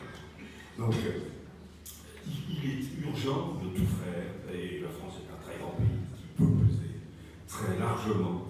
Il est urgent de tout faire pour euh, recentrer européenne autour de la France. La France, ah, France. Très bien. Oui, Giscard d'Estaing. Vous imaginez, vous imaginez combien je, je, suis heureux de pouvoir dire à quel point le couple franco-allemand a contribué à construire l'Europe telle qu'elle est aujourd'hui. Je, je, note que, bien sûr, euh, l'euro, euh, notre monnaie commune, euh, résulte des travaux franco-allemand porté par Helmut Schmidt et Valéry Giscard d'Estaing qui ont abouti à la création de cette monnaie commune et que désormais, euh, même Marine Le Pen ne souhaite pas que l'on sorte de la zone euro. Donc je crois qu'il y a euh, dans le groupe franco-allemand des, vrais fondements de la construction européenne et je m'inquiète, comme euh, nous le faisons à l'UDI plus généralement, de la difficulté qui est celle aujourd'hui de la France de trouver un discours, un partenariat euh, un mode de travail avec euh, le gouvernement allemand et sa chancelière, et que, en ce qui nous concerne, nous souhaitons bien sûr que le groupe franco-allemand reste au cœur de la construction européenne. Évidemment, le couple franco-allemand peut se raconter des histoires. On dirait que les Allemands euh, se désintéressent de la France. C'est pas vrai. C'est pas vrai dans la construction européenne. Ça n'est même pas vrai dans l'actualité d'aujourd'hui. Après, ça ne veut pas dire qu'on a simplement le couple franco-allemand. Parce que là, du côté de la France, c'est aussi une question de courage politique. En 2012, il était possible de sortir de l'austérité. C'est le président de la République nouvellement élu qui a choisi de ne pas en sortir. Et on nous a expliqué, avec Nicolas Sarkozy, avec François Hollande, que Angela Merkel était trop forte pour qu'on change l'Europe. Maintenant, on nous explique qu'Angela Merkel est trop faible pour qu'on change l'Europe. Ça, c'est pas acceptable. Il y, avait, il y a eu un espace, y compris quand euh, Salvini est arrivé au pouvoir, ça nous imposait de changer l'Europe. Ça nous imposait de changer l'Europe. Sanchez arrivé en Espagne, ça nous offrait la possibilité de modifier la dynamique au Conseil européen. Malheureusement, je constate que ce président se focalise sur ce couple franco-allemand et n'essaye pas de construire d'autres dynamiques. On avait, et c'est aussi la façon dont la France a envie de bouger, on a construit l'Europe sur le charbon et l'acier. C'était la première pierre de l'édifice. On a porté, nous, l'idée d'une communauté européenne de la, transition, énergétique. Mais ça nécessite que la France abandonne un peu son nucléaire, sinon ça fait rigoler tout le monde. L'idée d'une fiscalité carbone européenne pour taper sur le charbon allemand et rendre le nucléaire français un peu plus compétitif, ça fait rire tout le monde à l'échelle européenne. Donc il va falloir à un moment donné que on impose un est redevenu de des intérêts économiques allemands. Si elle avait jamais changé de, point de vue, Pierre Larousseau. Je pense qu'elle accorde beaucoup sur le fait que l'Europe est devenue l'idiot utile de la mondialisation, qu'on on, s'applique à nous-mêmes des règles que les autres ne s'appliquent pas et que l'on va affaiblir nos entreprises, nos salariés, notre paysage social. Mais la réponse, contrairement à ce que dit Mawasi, la réponse n'est pas de la nation. La réponse est changer l'Europe. L'Europe est la première puissance économique mondiale et l'Europe a les moyens de renégocier des traités. Donc oui, on pourrait négocier. Effectivement, quand on importe des, pommes de terre qui viennent du Canada, alors on, fait quand même pas mal de pommes de terre de bonne qualité en France, elles sont traitées avec un produit chimique lutter qu'un petit verre et un produit chimique cancérigène qu'on interdit nos paysans. La solution n'est pas de casser l'Europe et de revenir juste à nos villages, à nos régions, même si j'adore nos villages et nos régions. Là, j'en ai juste, et c'est pour ça que je vais être au Parlement européen, c'est de changer la doctrine européenne, juste dire la réalité, ce qui marche, ce qui ne marche pas, qu'en trois mois, on peut faire un référé. Quand, les États-Unis arrivent à avancer très vite, l'Europe est capable d'avancer aussi voilà. Donc la solution, c'est plutôt changer l'Europe. Et je le répète, contrairement à ce que disent certains, on peut avancer à 5, à 8, à 10 pays. Schengen, on a commencé à 5. Taxe de transaction financière, c'est possible à 9 pays. Et la question du climat, il faut trouver un sujet qui nous permet de nous rassembler. Et la question du climat est sans doute le seul sujet qui permet de débloquer la négociation. Weidmann, quand vous dites Weidmann, ah non, non, excusez-moi. Weidmann, Weidmann, qui est le patron de la Bundesbank, à chaque fois qu'il est question européen, il dit non, non et non. Mais juste après, une fois que Weidmann a flingué l'idée d'un grand budget, il dit faisons les choses dans le bon ordre. Quels sont les sujets qu'on ne peut pas régler dans chaque pays avec l'Union européenne Par exemple, le climat. Donc, s'il y a bien un sujet qui nous permet d'avancer, qui en même temps crée des emplois sur le territoire, qui donne un rêve, qui muscle nos technologies, c'est la question du climat. Merci. Euh, Marie Notre liste s'appelle Envie d'Europe et je pense qu'on peut retrouver l'envie d'Europe. Merci. Marie Le Pen. Oui, l'obsession de nos dirigeants euh, politiques franco-allemande relève de l'érotomanie. Euh, qui est, comme vous le savez, la maladie des femmes. Euh, on est persuadé que l'autre vous aime alors que l'autre ne sait même pas que vous existez. Voilà. Euh, et tout signe de la part de l'autre est analysé comme une preuve d'amour alors que ça n'en est pas.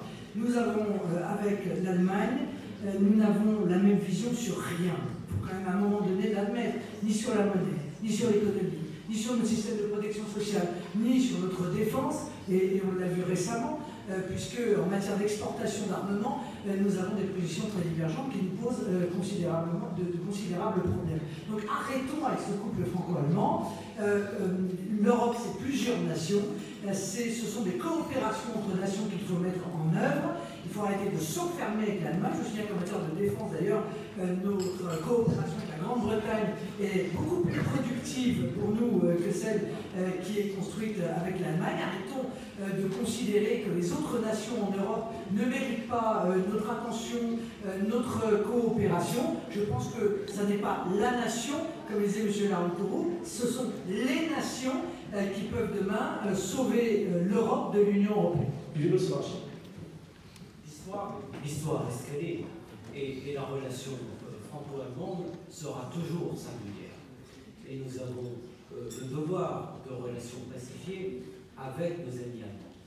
Mais une relation pacifiée suppose qu'il n'y ait pas un rapport de domination d'un côté et un rapport de soumission de l'autre. Et la réalité, c'est que la France a été soumise, avec beaucoup d'autres pays européens, aux intérêts allemands dans l'Union européenne. On peut comprendre que l'Allemagne défende avec beaucoup de talent et d'énergie ses intérêts, mais ce que nous attendons, nous, de nos présidents de la République qui se sont succédés et du président de la République actuelle, c'est qu'ils défendent avec beaucoup d'énergie aussi des intérêts euh, de la France.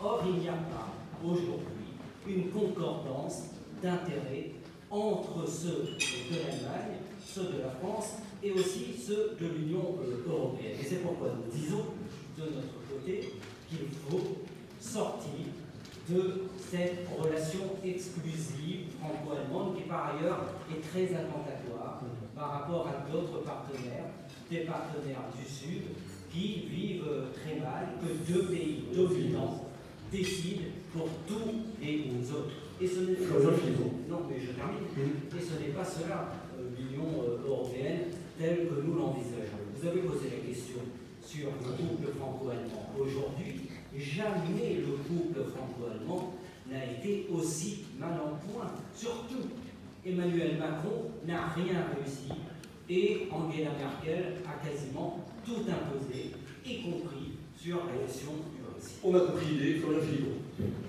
Il y a bien un couple franco-allemand, mais c'est le couple qui unit le maître à l'esclave.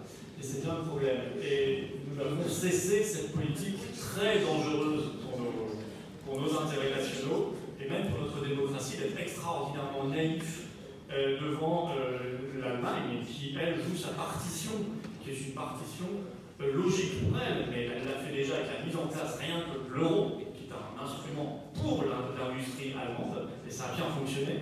Euh, elle le fait aujourd'hui en voulant, via ce qu'on appelle des Airbus, c'est joli, c'est un joli paquet, et généralement ça veut simplement dire la France est une technologie, donc on va l'européaniser pour que cette technologie devienne allemande. Alors, nous avons des Airbus, on a déjà motivé d'ailleurs, des Airbus de l'armement, puisque l'industrie défense allemande intéresse beaucoup dans certains secteurs.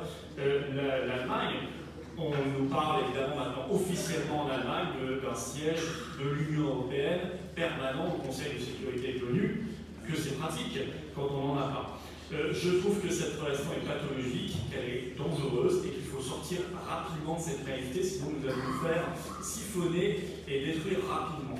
Pour le reste, la France, c'est la francophonie, c'est la mer, un espace maritime immense, c'est l'outre-mer, et donc c'est là que nous devrions multiplier nos relations. Je rappelle que le monde, ça n'est plus 1957, c'est pas simplement un continent qui s'appelle l'Europe, c'est le monde. Vous parlez de mondialisation et vous avez raison en permanence. Et eh bien justement, mettons-la en œuvre. La mondialisation, ce n'est pas la France et l'Allemagne